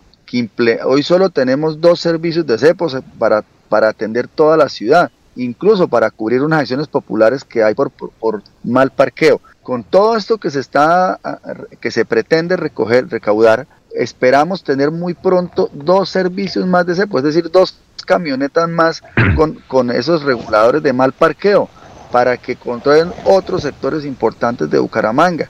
Y también se lo digo Alfonso a usted y a sus oyentes a su mesa de trabajo bienvenidas las fotomultas pero administradas no por un particular y que la y que no haya concesiones a un particular que sean el recaudo sea para la dirección de tránsito. Hace poco llegaron un poco más de 15 alcosensores y hoy tenemos agentes de tránsito especializados en, en esa prueba de, alcoholimetría, alcoholemia. Eso permite que la gente tenga disciplina y que no salgan borrachos al volante a, a volverse eh, homicidas en potencia. Y lo mismo con las fotomultas, claro que sí, pero que sean controladas, reguladas y administradas por la dirección de tránsito y no por un particular, porque la plata se volvería para el particular y volverían las fotomultas un negocio y entonces le sacarían fotomultas hasta el que está parqueado en el antejardín de la casa, o sea, todo el mundo. Por eso no podemos permitir que la dirección de tránsito se desfinancie y que busque o, le, o se obligue a su privatización. Bienvenida a la fotomultas, bienvenida a todas las estrategias para ordenar a Bucaramanga,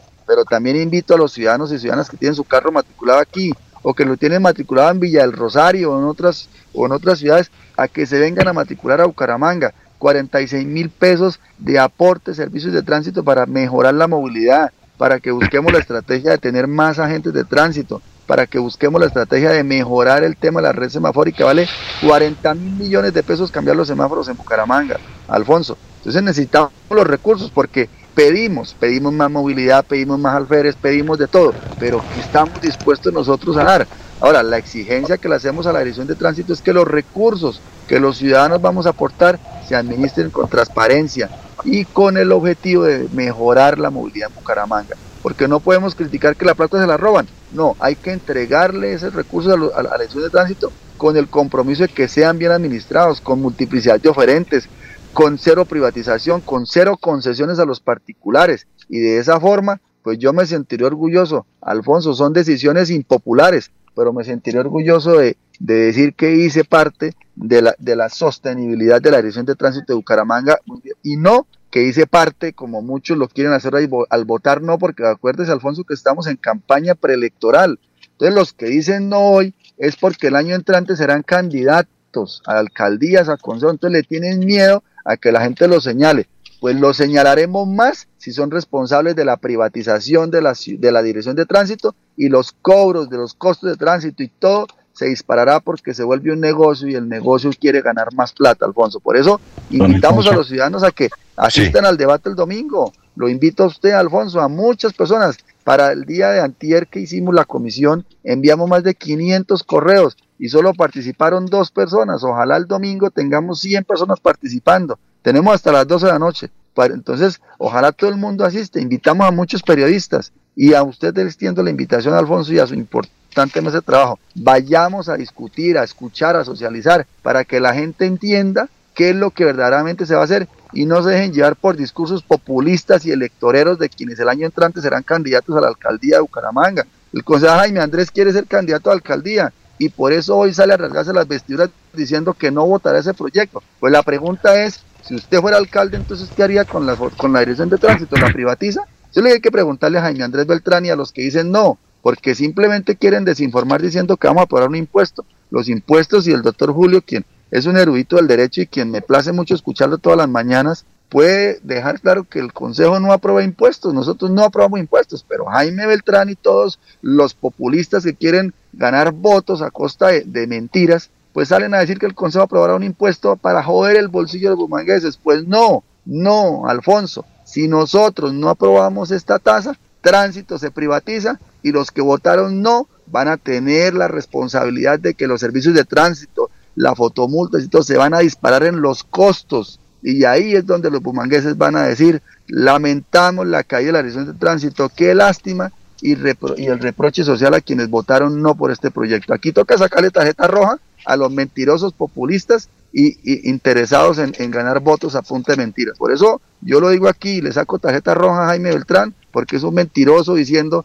que nosotros vamos a crear un impuesto y que nosotros vamos a, generar una, un, impuesto para caer el bolsillo de bumangueses. Eso no es cierto y aquí toca sacarle tarjeta roja y ser frentero como buen beleño, Alfonso. Hay que ser frentero con argumentos y que se le diga la verdad a los ciudadanos y que ojalá el domingo el concejal no esté en el culto, sino esté allá, allá en la, en la, en el consejo, diciéndole la verdad y dándole la cara a los bumangueses como todos los debemos hacer para que de verdad respondamos por nuestras decisiones de sí o no, Alfonso. Eso es lo que ocurrió en Bucaramanga. Sí, doctor Julio, doctor Julio Enrique Avellana, que fue director de tránsito. Eh, ¿Cuál es su intervención? Eh, Alfonso, permítame saludar al doctor Barajas, lo hace mucho.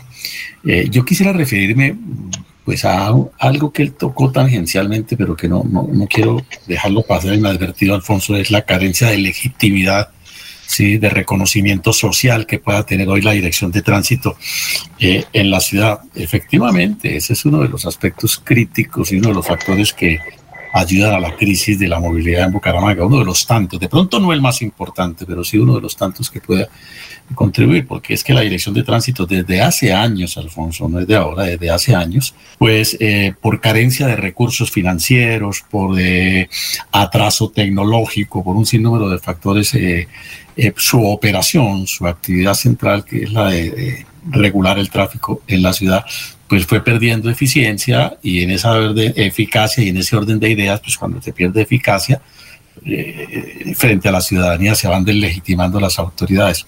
Pero lo que ha acontecido ahora, y esa es la referencia tangencial que me llama la atención que ha hecho el doctor Barajas, es que la deslegitimidad que tiene hoy la dirección de tránsito que lleva a que los ciudadanos no, no se muestren intolerantes, se, muestran, como dice Jorge Eliezer Hernández, criminalmente, porque lo que ha acontecido contra las unidades de tránsito víctimas de estas agresiones no es una conducta simplemente intolerante, es una conducta en realidad directa penal, una, una, conducta bárbara, como si estuviésemos regresando a los tiempos primitivos, ¿no, Alfonso? Es por qué razón se ha deslegitimado y qué explica de alguna manera las reacciones violentas ¿sí? de los ciudadanos contra los alférezes de tránsito. Pues porque se deslegitimó oficialmente en una administración pasada cuando frente a las decisiones de tránsito el alcalde de turno dijo yo me hago el pingo. Y si el alcalde se hace el pingo, pues la ciudadanía se hace el pingo y la autoridad de tránsito perdió toda legitimidad. Creo, como finalmente es a lo que anota el doctor Barajas, es la hora de pensar en, repotenciar la, dirección de tránsito de Bucaramanga, en, en repensarla en, dinamizarla, en, darle los recursos a una entidad que es imprescindible para la vida social. Sin regular el tránsito es imposible una, una, convivencia en la complejidad del mundo moderno. Eh, doctor eh, Carlos Barajas, ¿alguna intervención? Para, sí, un momentico, Laurencio, que también tenemos a Sabino y tenemos a Jorge, todos vamos a participar. Eh, doctor Carlos Barajas, ¿qué reflexión tiene usted? Ojalá sea corta para que los otros panelistas y periodistas puedan intervenir. Alfonso, lo dicho por el, doctor Avellaneda, respaldo total a nuestros alférez. Eso que ocurrió ayer con ese ciudadano merece todo el reproche social. Hay que castigar, hay un delito que se llama agresión a servidor público. Hay que castigar a todo el que agrede a un servidor público. Hay que reprochar socialmente y rodear a nuestros agentes de tránsito, pero también hay que exigirles a ellos buen comportamiento. La dirección de tránsito debe combatir todos los escenarios de corrupción que puedan eh, eh, eh, evidenciarse en el interior de la dirección y así que la gente pueda saludar, admirar y respetar a un agente de tránsito y sentirse tranquilos cuando ven a un agente de tránsito. Esa es la invitación y a que nos respetemos en la ciudad. cero, cero pasando los semáforos en rojo, no comernos los cruces prohibidos, eso, cultura vial. Y la pregunta, don Alfonso, es ¿qué estoy dispuesto yo como ciudadano a dar por la movilidad de Bucaramanga? Sí, eh, está Sabino ahí. Sabino, un momentico. Jorge, ¿tiene alguna intervención? Sí, don Alfonso, una consulta para el doctor Barajas, a quien le deseo muy buenos días.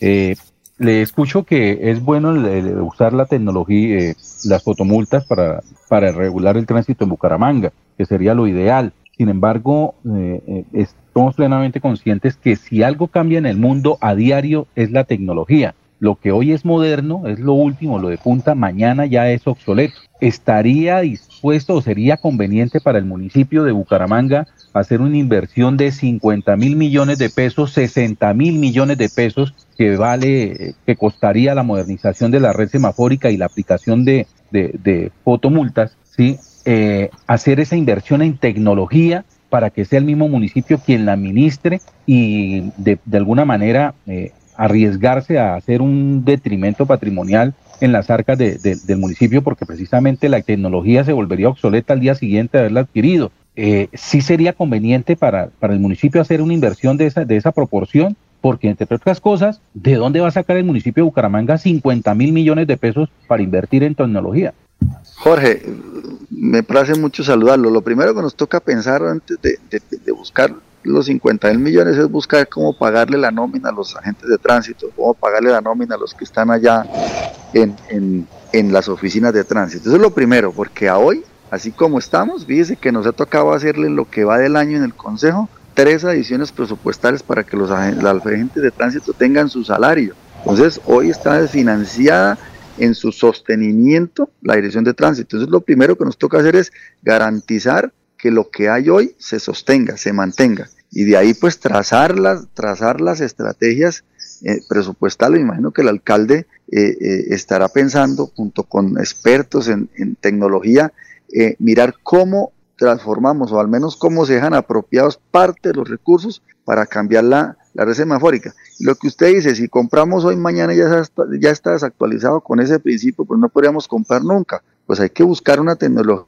que sea sostenible a 20 años, a 15 años y que tenga ese mantenimiento y esa actualización de los software, etcétera. A eso es a lo que nos toca apuntarle, pero no podemos pensar en eso, Jorge, si no pensamos en cómo pagar al menos la nómina de nuestros agentes de tránsito. Es que lo que estamos proponiendo recaudar a través de, de estos servicios de tránsito es para pagar el sostenimiento de la dirección. Es que lo que hoy, lo que hoy recauda no es suficiente, lo que hoy recauda la dirección no es suficiente y eso es lo que tiene en crisis a la dirección de tránsito y por eso advertimos una privatización y es lo que yo como concejal de Bucaramanga y como ciudadano no quiero, porque el privado lo único que ve es un negocio y no un servicio. Yo quiero que mi dirección siga prestándome un servicio y que no sea un negocio. Eso es lo que quiero. Eh, Doctor Carlos, yo sé que hay muchos eh, periodistas que están tras de una comunicación con usted. ¿Nos quiere esperar un momentico para pasar un mensaje comercial y, regresamos? Porque seguramente hay preguntas de Laurencio y de Sabino. ¿Le parece, doctor Carlos? No esperar a mi paisano Laurencio allá a la provincia de Vélez. Ah, bueno, doctor Carlos, entonces vamos a una pausa y venimos nuevamente con Laurencio y con Sabino que quieren integrarse a este panel que está interesante y que la ciudadanía está siguiendo aquí a través de Radio Melodía y le agradecemos mucho la generosidad al doctor Carlos Baraja, porque hay muy, aquí me están escribiendo unos periodistas, suéltelo. Pues ya lo vamos a soltar. Vamos a una pausa. Son las 6 y 40 minutos. En Melodía valoramos su participación.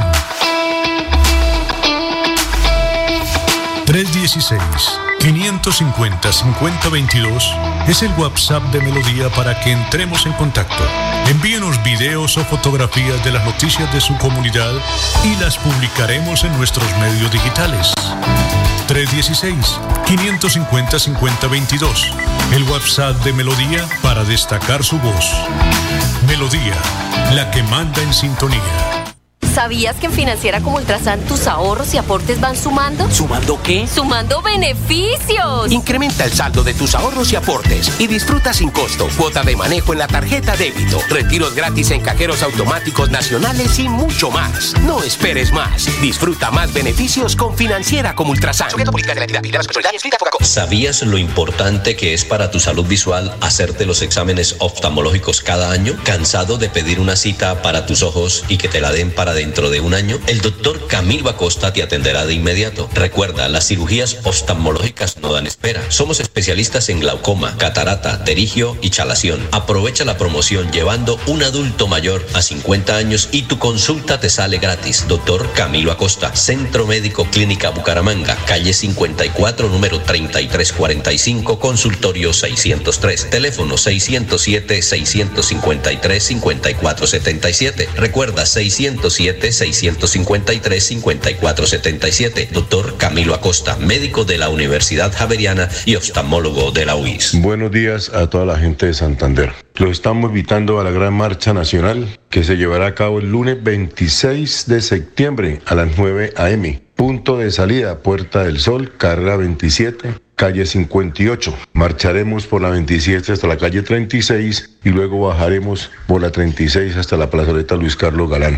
Los carros saldrán de la Papi Quiero Piña. De Papi Quiero Piña saldrán los carros también a las 9 de la mañana. ¿Qué es lo que estamos protestando? No a la reforma pensional, que nos van a meter la mano al bolsillo con nuestro ahorro. No a la reforma tributaria, no a la reforma económica, no al alza de la gasolina y muchos puntos más. Señores, tenemos que luchar por nuestros derechos. Por favor, acompáñenos, le pedimos el favor a los empresarios, a los empleados y al pueblo en general que nos acompañen ese día. Septiembre 26, 9 a.m., Puerta del Sol. En Hogar como Ultrasan, encuentra en todas nuestras tiendas lavadoras, neveras, televisores, mini componentes y muchos productos de la marca LG que puedes comprar de contado o a crédito por nuestros convenios con electrificadoras y libranza. Encuéntranos también en comultrasan.com. Vigilado Super Solidaria. Mercamágico Cajazán. El día 10 de cada mes te damos el 10% de descuento en todo el supermercado por ser nuestro afiliado.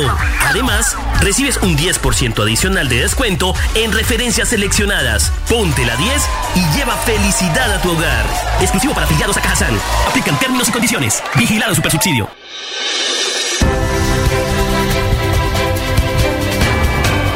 Información y análisis.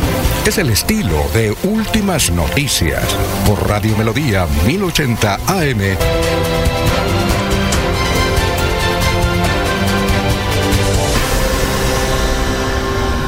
Bueno, eh, doctor Carlos Andrés Barajas, presidente del Consejo, ¿está en la línea? Aquí seguimos, Alfonsito, aquí seguimos. Bueno, perfecto. Gracias por su generosidad. Aquí me están vaciando los colegas periodistas. Dice, suéltelo, suéltelo, que, que existimos varios medios. Sí, ya lo vamos a soltar porque es que usted es el protagonista hoy de la noticia. A ver, Sabino, que le estamos invadiendo su terreno de sección, eh, ¿tiene alguna pregunta para el doctor Carlos Andrés Barajas? Muy buenos días, Alfonso. Y precisamente hoy eh, tenemos o vengo con temas precisamente de movilidad. Recordemos que la pregunta que estamos haciendo es qué opina o qué piensa de la movilidad en la vía Bucaramanga pie de cuesta. Si es un caos, si es un martirio, considera que hay buen manejo de tráfico o no tiene dolientes. Es la invitación pues que estamos haciendo. Y también unos temas de metrolínea y bueno, más eh, la situación de intolerancia que está por redes sociales que se han presentado contra los alferes también, precisamente. Eh, pero entonces al concejal, eh, esto es un, tema, pues, digamos, de, de, movilidad. Yo voy más allá, pues, digamos, del tránsito, es un asunto de, movilidad. También, ¿en qué culminó al fin? Aprovecho la ocasión. Eh, un debate que desde el año pasado se venía haciendo con el tema de Metrolínea ¿En qué quedó? Porque solucionar el tema de Metrolínea también es aportar a mejorar la movilidad y la cultura vial. ¿En, qué quedó ese, aspecto, doctor? Sabino, muy buenos días. Me, place mucho saludarlo. Mire, el tema de Metrolínea es un tema muy álgido. Eh, hoy no solo Metrolínea en Bucaramanga, sino los transportes masivos en el país están desfinanciados y están azotados por el transporte informal. Y más cuando eh, el mismo Estado eh, voltea a mirar para otro lado y deja que la piratería se dispare y que estábamos en un indicador de un 18, 19% y hoy estamos en más del 52% en, en tema de transporte informal. Entonces, eh, soportar el transporte eh, masivo, que es un transporte legal, lo primero que hay que hacer es generar oportunidades y controlar eh, el transporte informal, lo que conocemos como la piratería. En Bucaramanga es muy, muy difícil porque la proliferación, incluso con el tema de la migración, ya todo el mundo coge una moto sin papeles, sin licencia de conducción, como quiera, y se comen los semáforos en rojo, hacen lo que se les antoja y no pasa nada. Y precisamente ahí es donde le hemos exigido, yo como presidente del Consejo y como todos los presidentes hacemos parte de los comités de vigilancia en donde está la Policía Nacional, la Secretaría Interior, y le hemos exigido a la Policía Nacional que no nos pidan un convenio para entrar a ayudarnos en ese tema, sino que nos ayuden a, apoyar a los alferes en esos controles, porque allí también encontramos motociclistas que tienen su aparato sin, sin los papeles y, sin, y en toda la ilegalidad, y es desde allí en donde se ataca el mismo transporte eh, eh, público. Por eso las estrategias y le hemos pedido a la directora de Metrolínea, yo he sido un gran crítico de Metrolínea en su funcionamiento, en su, operatividad, le hemos pedido que nos diga claramente cuál es el, cuál es el problema de Metrolínea y que lo reconozca que Metrolínea debe entrar en un proceso de cierre de liquidación. Hay que hacerlo. Y ojalá el presidente Gustavo Petro, a quien apoyé desde luego desde el Partido Verde, eh, entienda que no solo Bucaramanga, sino Cali, todos los transportes masivos necesitan una inyección del gobierno nacional para rescatarlos, porque hoy como estamos con los lados arbitrales y todos los pasivos que tiene Metrolínea,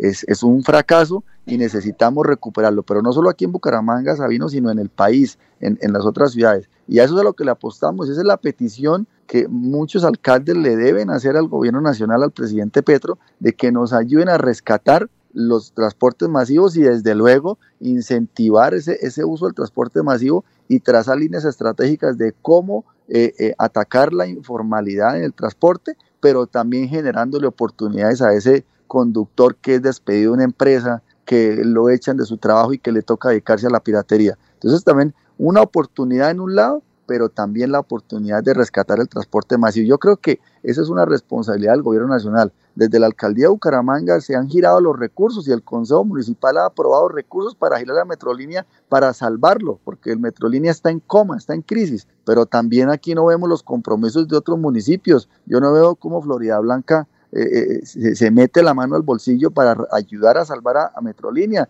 Cuál es la responsabilidad de Piecuesta, de Girón, porque es que el servicio es para toda el área metropolitana y el, único municipio que de verdad le ha entregado recursos, inclusive con grandes críticas, ha sido Bucaramanga para sostenerlo y sostenerlo en una crisis grande, pero ya el municipio se estalla también, Sabino, y necesitamos la responsabilidad del gobierno nacional, que estoy seguro que con un ministro de Transporte santanderiano, no, eh, el ministro de Transporte no será ajeno a apropiarse de esta crisis no solo de Metrolínea, sino de los demás transportes masivos.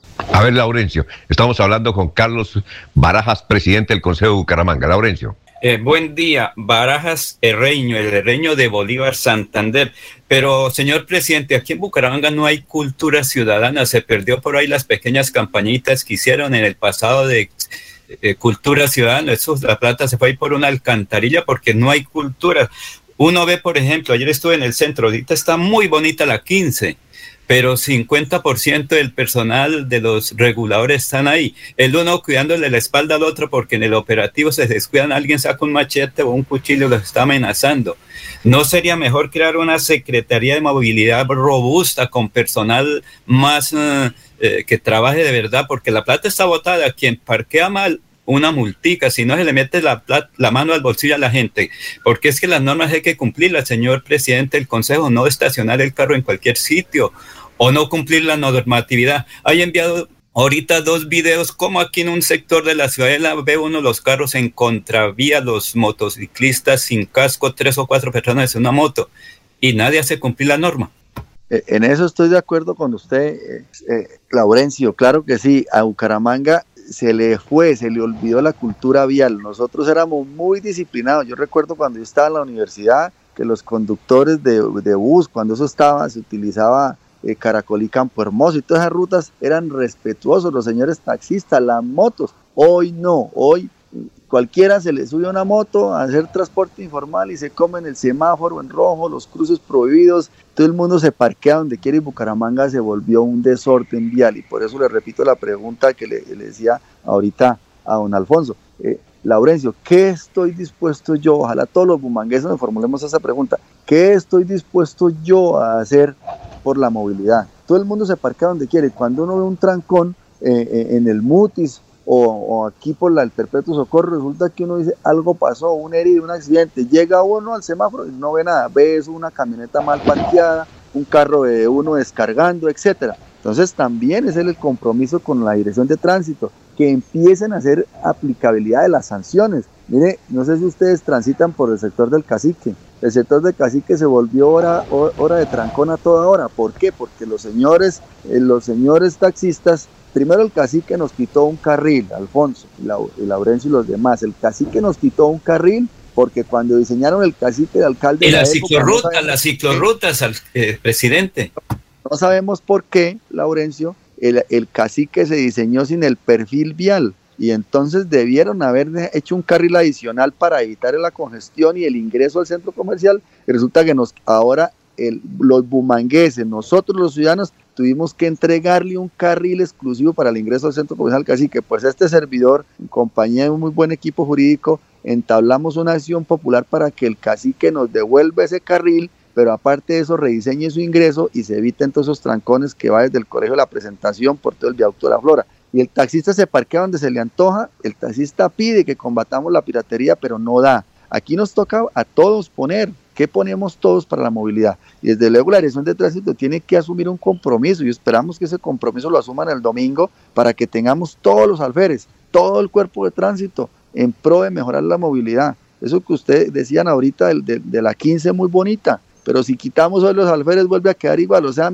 toca dejar los 14 alferes de tránsito todo el tiempo ahí. Hay 162 alferes de tránsito para tres turnos. O sea, ¿cuántos están por turno para controlar la movilidad en toda la ciudad? No se puede. Vaya usted al norte de la ciudad a las seis de la tarde, baje por la Virgen. Es intransitable porque todo el mundo se parquea donde quiere. Por eso el compromiso es primero de nosotros. Invito a los ciudadanos a que nos motivemos, a decir, yo matriculo mi carro en Bucaramanga y yo pago los 46 mil pesos. Hay gente que tiene matriculado el carro en Bogotá, Alfonso, y en Bogotá se paga más de 80 mil pesos de, derecho de tránsito. Y en otras ciudades, pues vénganse para acá, para Bucaramanga. Y así como pagamos, también exijamos la dirección de tránsito de resultados. Esa fue una reunión que tuve con el director ayer y con los agentes de tránsito y con el sindicato y yo les decía, Aquí estamos tomando una decisión impopular políticamente, pero quedan ustedes, entreguenle a la ciudad menos corrupción, combatan a los agentes de tránsito que generan focos de corrupción, provoquen, promuevan la movilidad, organicen los cepos,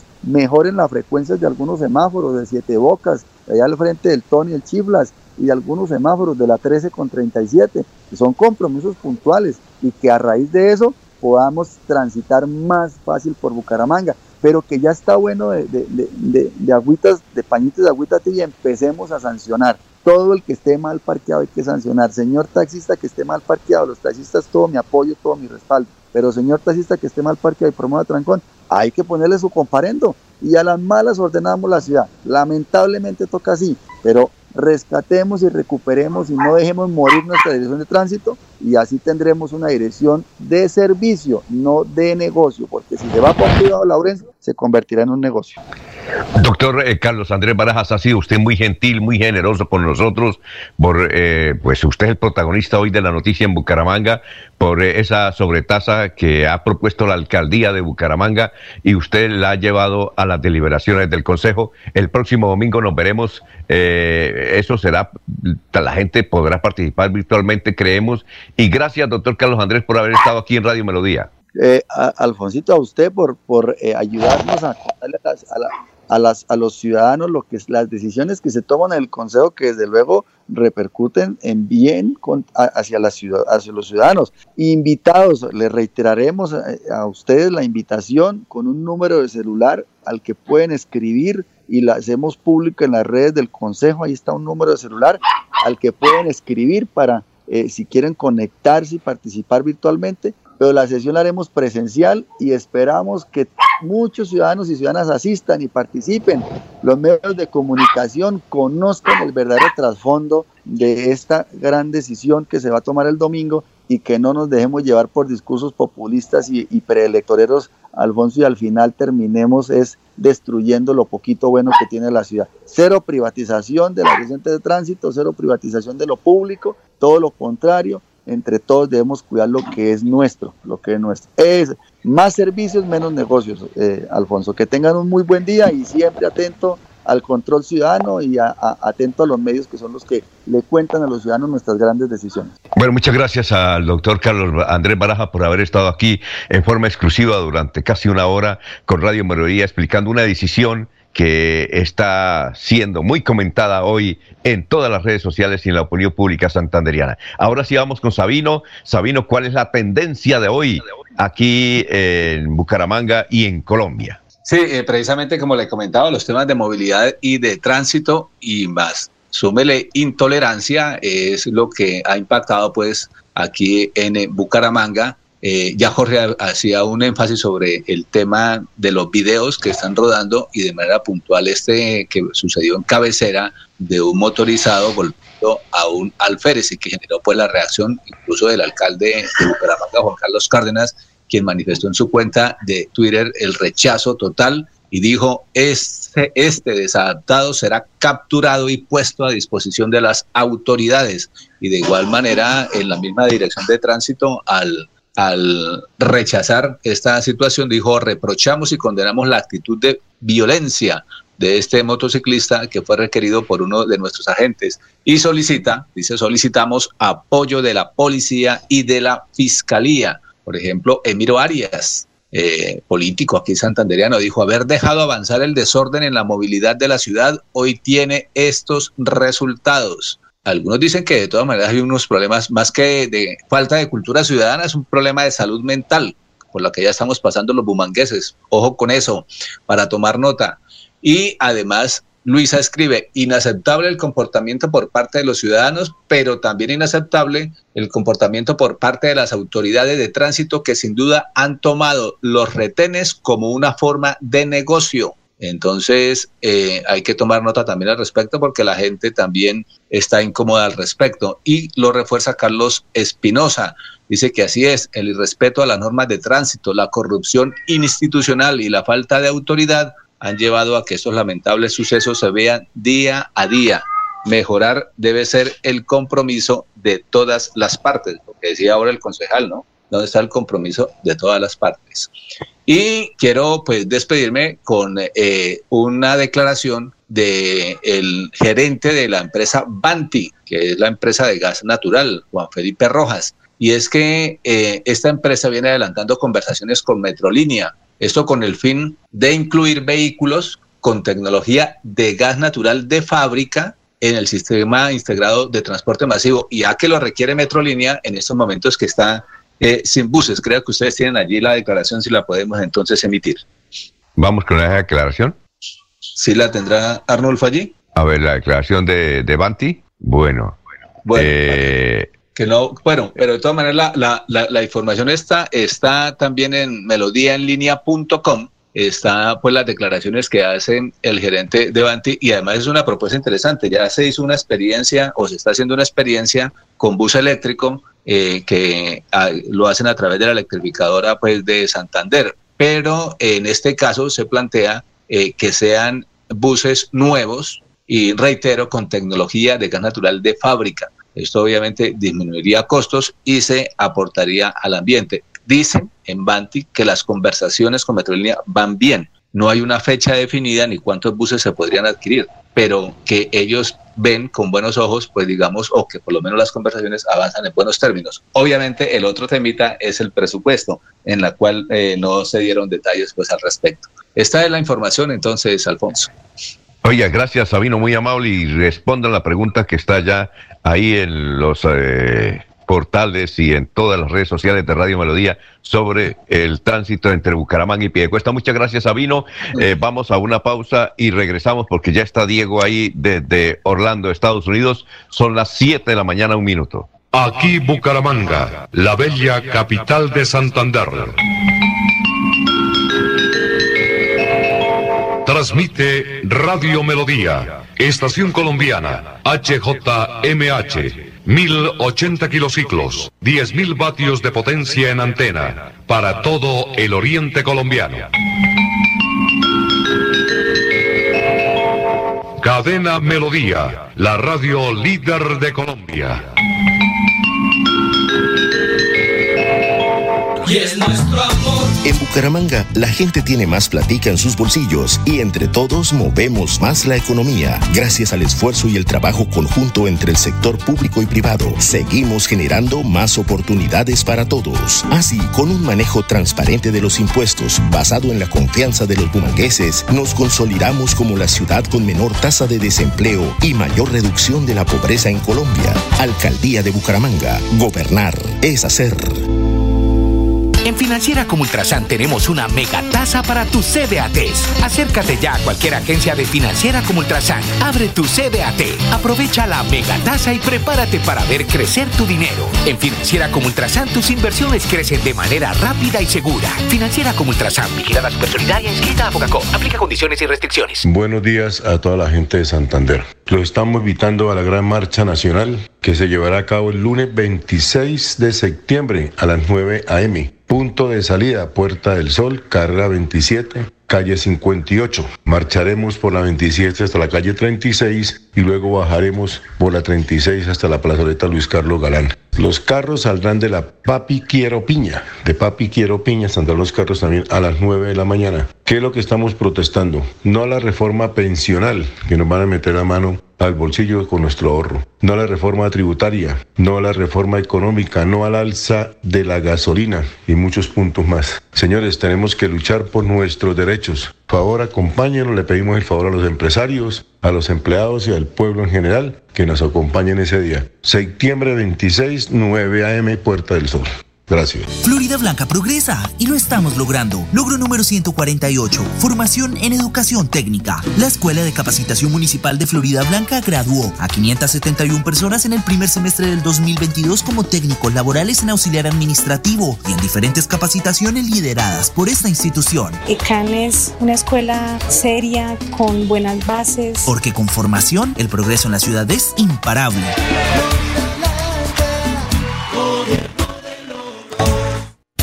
El sábado 1 y domingo 2 de octubre estará en Bucaramanga el médico especializado en medicina alternativa y complementaria, el doctor Ricardo González Parra, atendiendo en el Hotel Cabecera Country, en la calle 48, número 3429. Tratamientos con medicamentos biológicos completamente naturales, sin químicos. Recuerde, el sábado 1 y domingo 2 de octubre estará en Bucaramanga el doctor Ricardo González Parra. Agende su cita médica sin costo llamando a la línea celular 313-392-2623. 313-392-2623.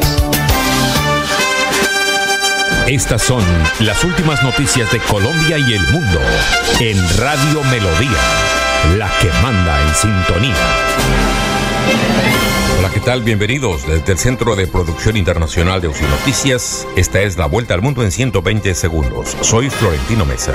La Asamblea General de Naciones Unidas prosigue hoy sus sesiones por cuarto día, en el que se esperan las intervenciones de la Unión Europea y de Palestina entre las más destacadas.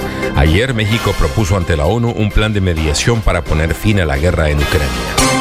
Un día después de que el presidente de Ucrania se dirigiera a la Asamblea General de Naciones Unidas para pronunciarse contra la invasión rusa, la misión de investigación de la ONU concluyó que tras visitar ese país en junio, se comprobó que Rusia ha cometido crímenes de guerra durante la invasión.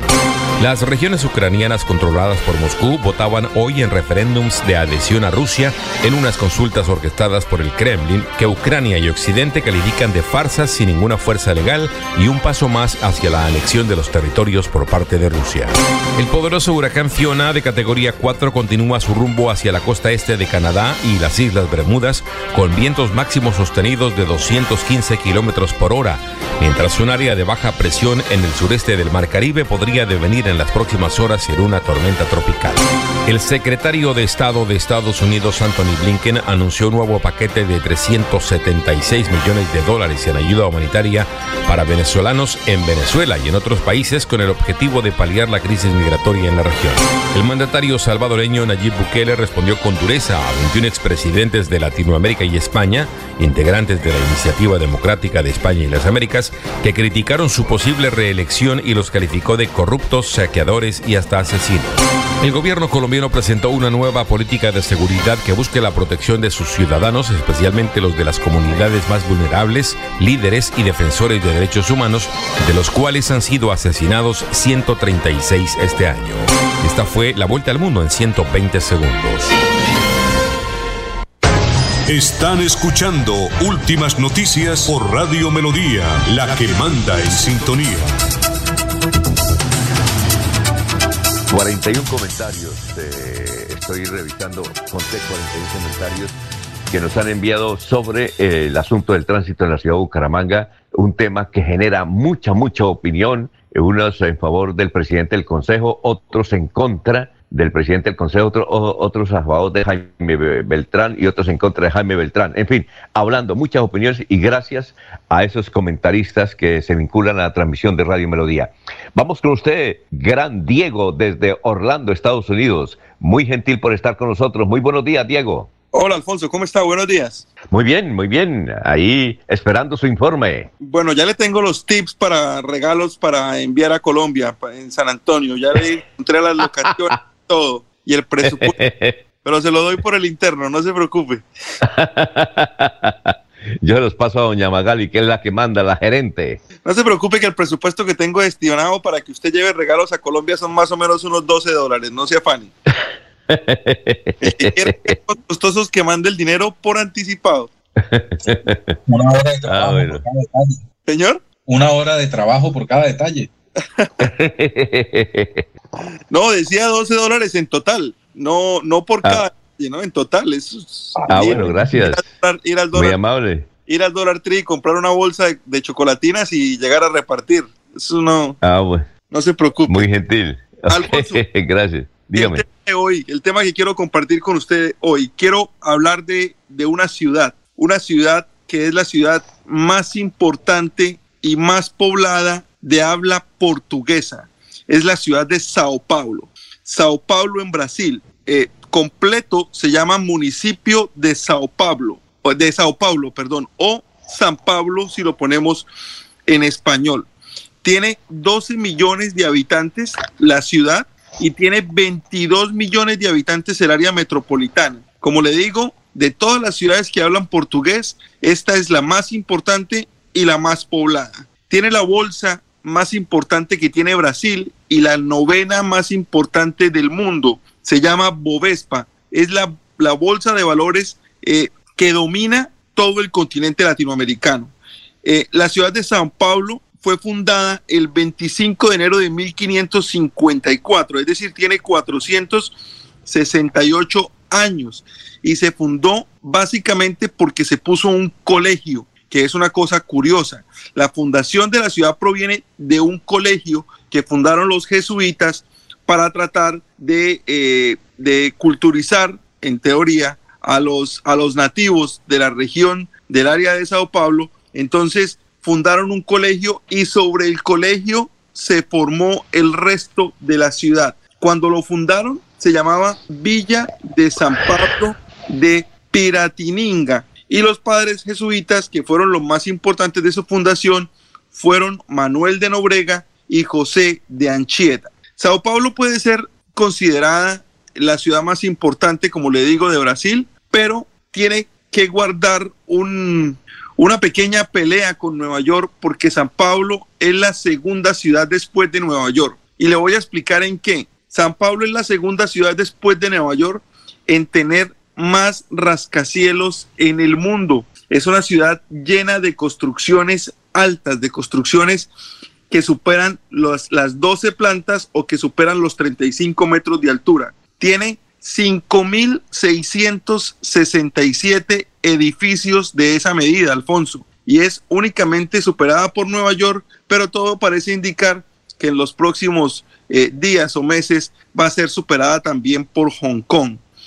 Eh, Sao Paulo tiene 31 eh, subalcaldías o subregiones, no barrios. Barrios tiene más de 300 y tiene tres equipos de fútbol que es tan importante para eh, la, la, población en Brasil. Tiene el Corinthians, donde fue figura Freddy Rincón, eh, Palmeiras, y tiene el Sao Paulo, donde fue figura Víctor Aristizábal, algunos colombianos que han triunfado en Sao Paulo. Esos tres equipos son los tres equipos de la ciudad de, o los más populares en el, en el fútbol profesional brasilero.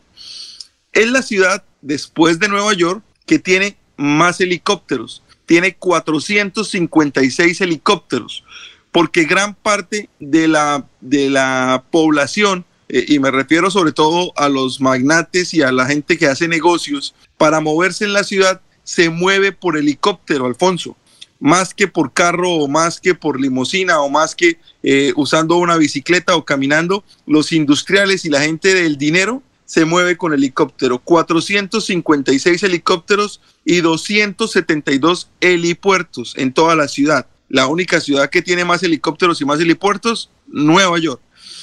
El segundo mayor consumidor de pizza del mundo, detrás de Nueva York, detrás de la ciudad de Nueva York. Pero la cantidad de pizzas que se consumen a diario es impresionante. Se dice que se hace más de un millón de pizzas por día en la ciudad de Sao Paulo. Tiene muchísimas ciudades hermanas. Esa es una, una cultura que se extiende por el mundo de, de ser, eh, de, establecer vínculos con ciudades y considerarlas hermanas. Sao Paulo tiene 74 ciudades hermanas, entre las más importantes, Miami, la ciudad de Miami, Buenos Aires y la ciudad de Medellín tiene una cosa muy curiosa que no quería dejar de contársela, Alfonso. En Sao Paulo, en 1959, para la elección del regente, para la elección del alcalde, la gente estaba muy descontenta con, la, los candidatos que había y con la forma en cómo la estaban gobernando. Pues en 1959, con más de 100 mil votos, los habitantes de Sao Paulo eligieron a un rinoceronte como alcalde a un rinoceronte del zoológico, como la boleta era manual, en ese momento simplemente se escribía el nombre del candidato y se metía en la urna, pues los, los habitantes de la ciudad de Sao Paulo eligieron al rinoceronte del zoológico como alcalde, Alfonso, y lo lograron con más de 100 mil votos, y significó una muy buena forma de hacer protesta ante la clase política de la ciudad. Sao Paulo no es la capital del Brasil, Recuerde que la capital del Brasil es Brasilia, no es la capital del Brasil, seguramente no será la ciudad más famosa porque mucha gente cuando piensa en Brasil piensa en Río de Janeiro, pero definitivamente una de las ciudades más importantes del el país eh, suramericano y del continente suramericano, Alfonso. Oye, muchas gracias. Eh, quisiéramos tener eh, más tiempo para abordar más este tema interesantísimo que como todos los días usted trae y que uno va conociendo a raíz, a raíz de sus relatos. Muy amable, Diego, muy gentil. Bueno, Alfonso, que esté muy bien, que tengan un muy buen fin de semana y nos encontramos el lunes. Perfecto, muchas gracias, muy amable. A ver, don Laurencio, usted tiene ahí eh, invitado al gran Miguel García, que fue alcalde de el municipio de Matanza, porque tiene este fin de semana una gran celebración. ¿De qué se trata, Laurencio? Precisamente de la fiesta de las Mercedes, que allí es la patrona de este municipio. Pero escuchemos a Miguel García Vita sobre esta celebración en Matanza. Ah, muy buenos días, eh, y de verdad que muchas gracias por esta oportunidad para poder eh, invitar a los santanderianos, a nuestros amigos de la ciudad, del área metropolitana, para que nos acompañen en el municipio de Matanza al evento cultural que se hace en honor a la, fiesta de la Virgen de las Mercedes, que es nuestra patrona. Van a presentar algunos artistas interesantes, entre ellos Jimmy Gutiérrez, La Parranda con Juancho. Eh, van a estar trabajando desde la administración municipal para atender a la audiencia, para que participen y tengan un ratico de encuentro, porque las ferias y fiestas son para eso, para el encuentro con los amigos, una cerveza, un brindis y pasar a un momento contento, invitarlos comportamiento que se adelante dentro de nuestro municipio, ese será. ¿Por qué la fiesta de las Mercedes en su municipio, señores alcalde? La fiesta de la Virgen de Mercedes, porque es que ella es la patrona, el 24 de septiembre se celebra la Virgen, es, el día de la Virgen de las Mercedes, la patrona incluso de los reclusos, eh, pero en el municipio de Matanza pues la patrona es la Virgen de las Mercedes y por, eso, por tal motivo se lleva a cabo esa fiesta patronal. Pero allí en su municipio de Matanza no hay personas reclusión. Afortunadamente ahorita no, directamente del municipio ahí, alabado sea Dios que no. Entonces la celebración es para todos los que están acá detenidos, porque no tan solamente los coterranos, los paisanos son los que están los que sufren ese, esa calamidad, sino que realmente pues el honor a la patrona es para que le dé paciencia y fortaleza a todos aquellos que se encuentran dentro. ¿Cómo están las vías de comunicación? Por una hora, hora y cuartico, siendo esto para llegar a, a, a Matanza son 32 kilómetros de carretera en, en, tiempo directo. Entonces, ¿cuál es el llamado a los oyentes de Radio Melodía? Que nos acompañen, que estén presentes en, la, en las fiestas de Matanza el sábado y el domingo. Un muy cercano, un municipio próspero y es la capital de la provincia. Estamos invitándolos a, toda la, a todos a que participen de este festival. Estar participando de ferias y fiestas, eh, estamos eh, dinamizando la economía, tanto para la región como para el mismo departamento de Santander y presentarles a ustedes la nueva cara de, de adelanto del turismo que se está desarrollando este Queremos que disfrutes de un servicio de energía confiable y de calidad. Por eso, trabajamos en el mantenimiento de la infraestructura eléctrica. Para que estés informado oportunamente de las fechas y horarios, síguenos en nuestras redes sociales o consulta toda la información en www.esa.com.co. ESA, Grupo EPM, Vigilado Superservicios. Hay más noticias. Muchas noticias, muchas noticias en Melodía 1080 AM. Soel Caballero está en Últimas Noticias de Radio Melodía 1080 AM. Buenos días, Alfonso, para usted, para los compañeros, igualmente para todos los oyentes. Los jóvenes y la comunidad en general podrá hacer uso de los cinco nuevos puntos Vive Digital que la alcaldía distrital instaló, con el fin de que puedan capacitarse, realizar tareas, investigar, consultar y entretenerse. Los cinco puntos nuevos, nuevos Vive Digital están ubicados en el Centro de Convivencia Ciudadana, Instituto Técnico Superior Industrial, Instituto Técnico Superior de Comercio, Intecoba y el CAS. Por otra parte, el Ministerio de Salud y la Protección Social dio a conocer que entre el 16 y el 22 de septiembre Barranca Bermeja sumó siete nuevos casos positivos para COVID-19, cuatro mujeres, tres hombres. De igual manera dio a conocer que seis personas lograron sanar satisfactoriamente la enfermedad. No se presentaron personas fallecidas durante este periodo. Las estadísticas actualizadas del COVID en Barranca Bermeja están de la siguiente manera. Casos confirmados 35.414, personas totalmente recuperadas 34.332. En estos momentos hay cero pacientes en unidad de cuidados intensivos, cero pacientes hospitalizados, casos activos en Barranca Bermeja 49. Noticias con las que amanece el distrito. Continúen compañeros en estudios en últimas noticias de Melodía 1080 AM. Enrique Ordóñez Montañés está en últimas noticias de Radio Melodía 1080 AM. Son las 7 de la mañana, 20 minutos. Estamos en Radio Melodía. Profesor Amelia Ardila quiere saber si es correcto decir celebramos 400 años de la Fundación de Bucaramanga. Amelia Ardila pregunta eso, profesor, y tenga usted muy buenos días. Muy buenos días, Alfonso y oyentes de Últimas Noticias. Doña Amelia, pues hay que distinguir entre el verbo, el verbo celebrar y el verbo festejar. Y pues celebrar y festejar son sinónimos, pero eh, eh, lo que le quiero explicar es que celebrar y eh, conmemorar son diferentes.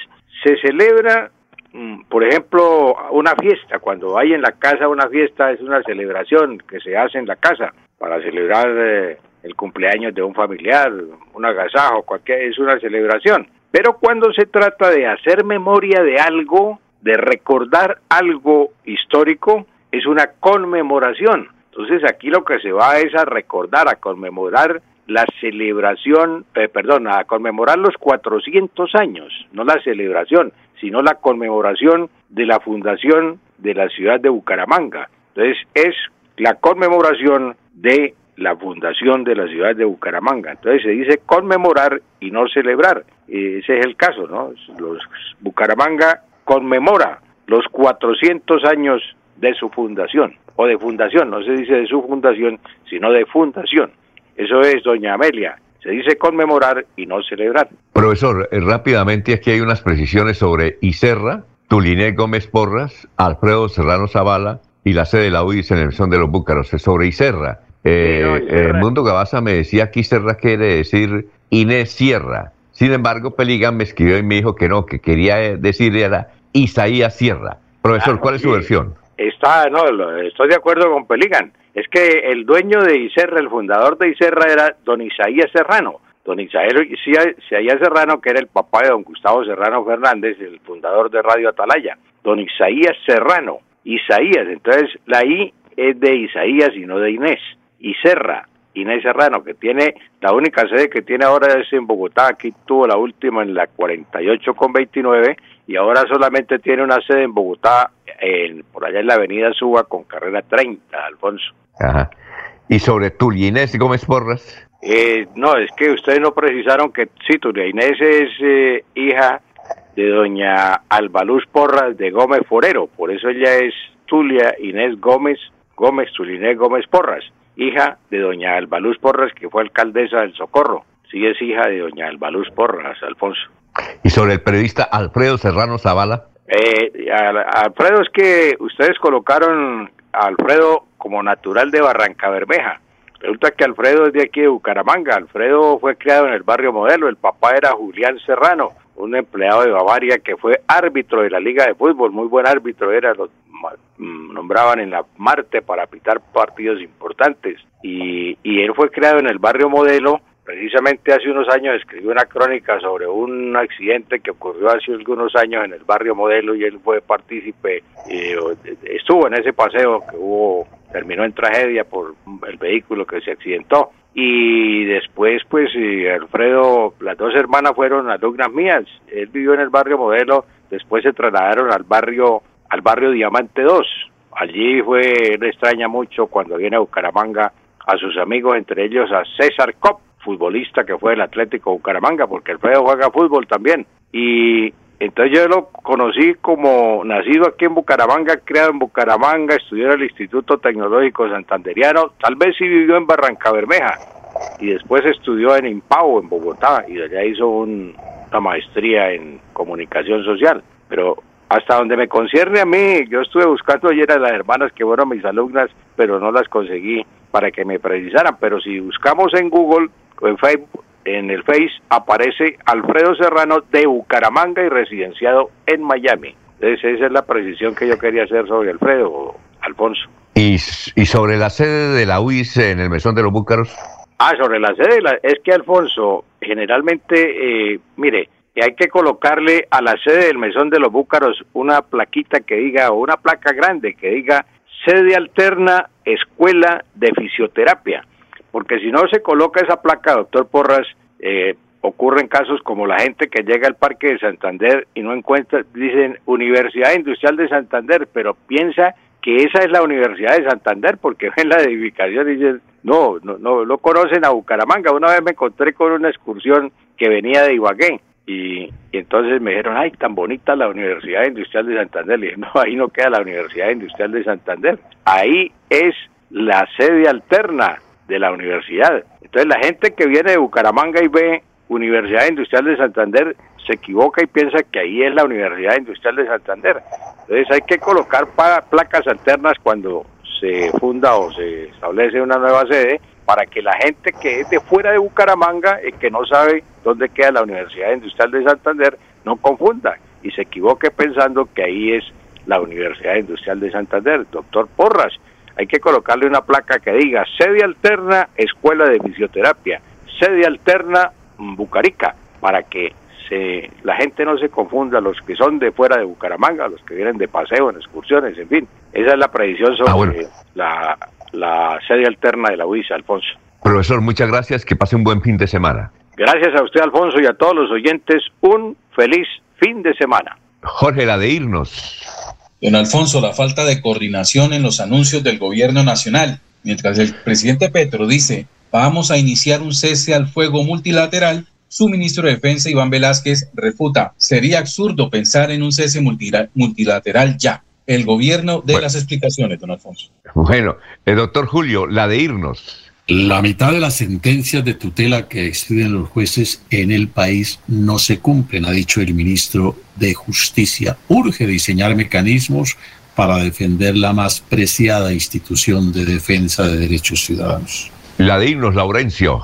Alfonso, mañana 80 mujeres, eh, basarte de mujeres poderosas, emprendedoras por la paz en el parque de los niños de 8 a 5 de la tarde. Invita William Berardo Díaz, que es el que nos informa. Bueno, perfecto, muchas gracias. Ya está el doctor Ricardo González Parra para hablarles de temas excelentes de la salud. Uno de los mejores médicos colombianos están aquí en Radio Melodía, en melodíaenlínea.com y 1080m. Adiós y nos vemos el lunes muy temprano aquí en Radio Melodía y síganos por las redes sociales. Últimas noticias los despierta bien informados de lunes a viernes.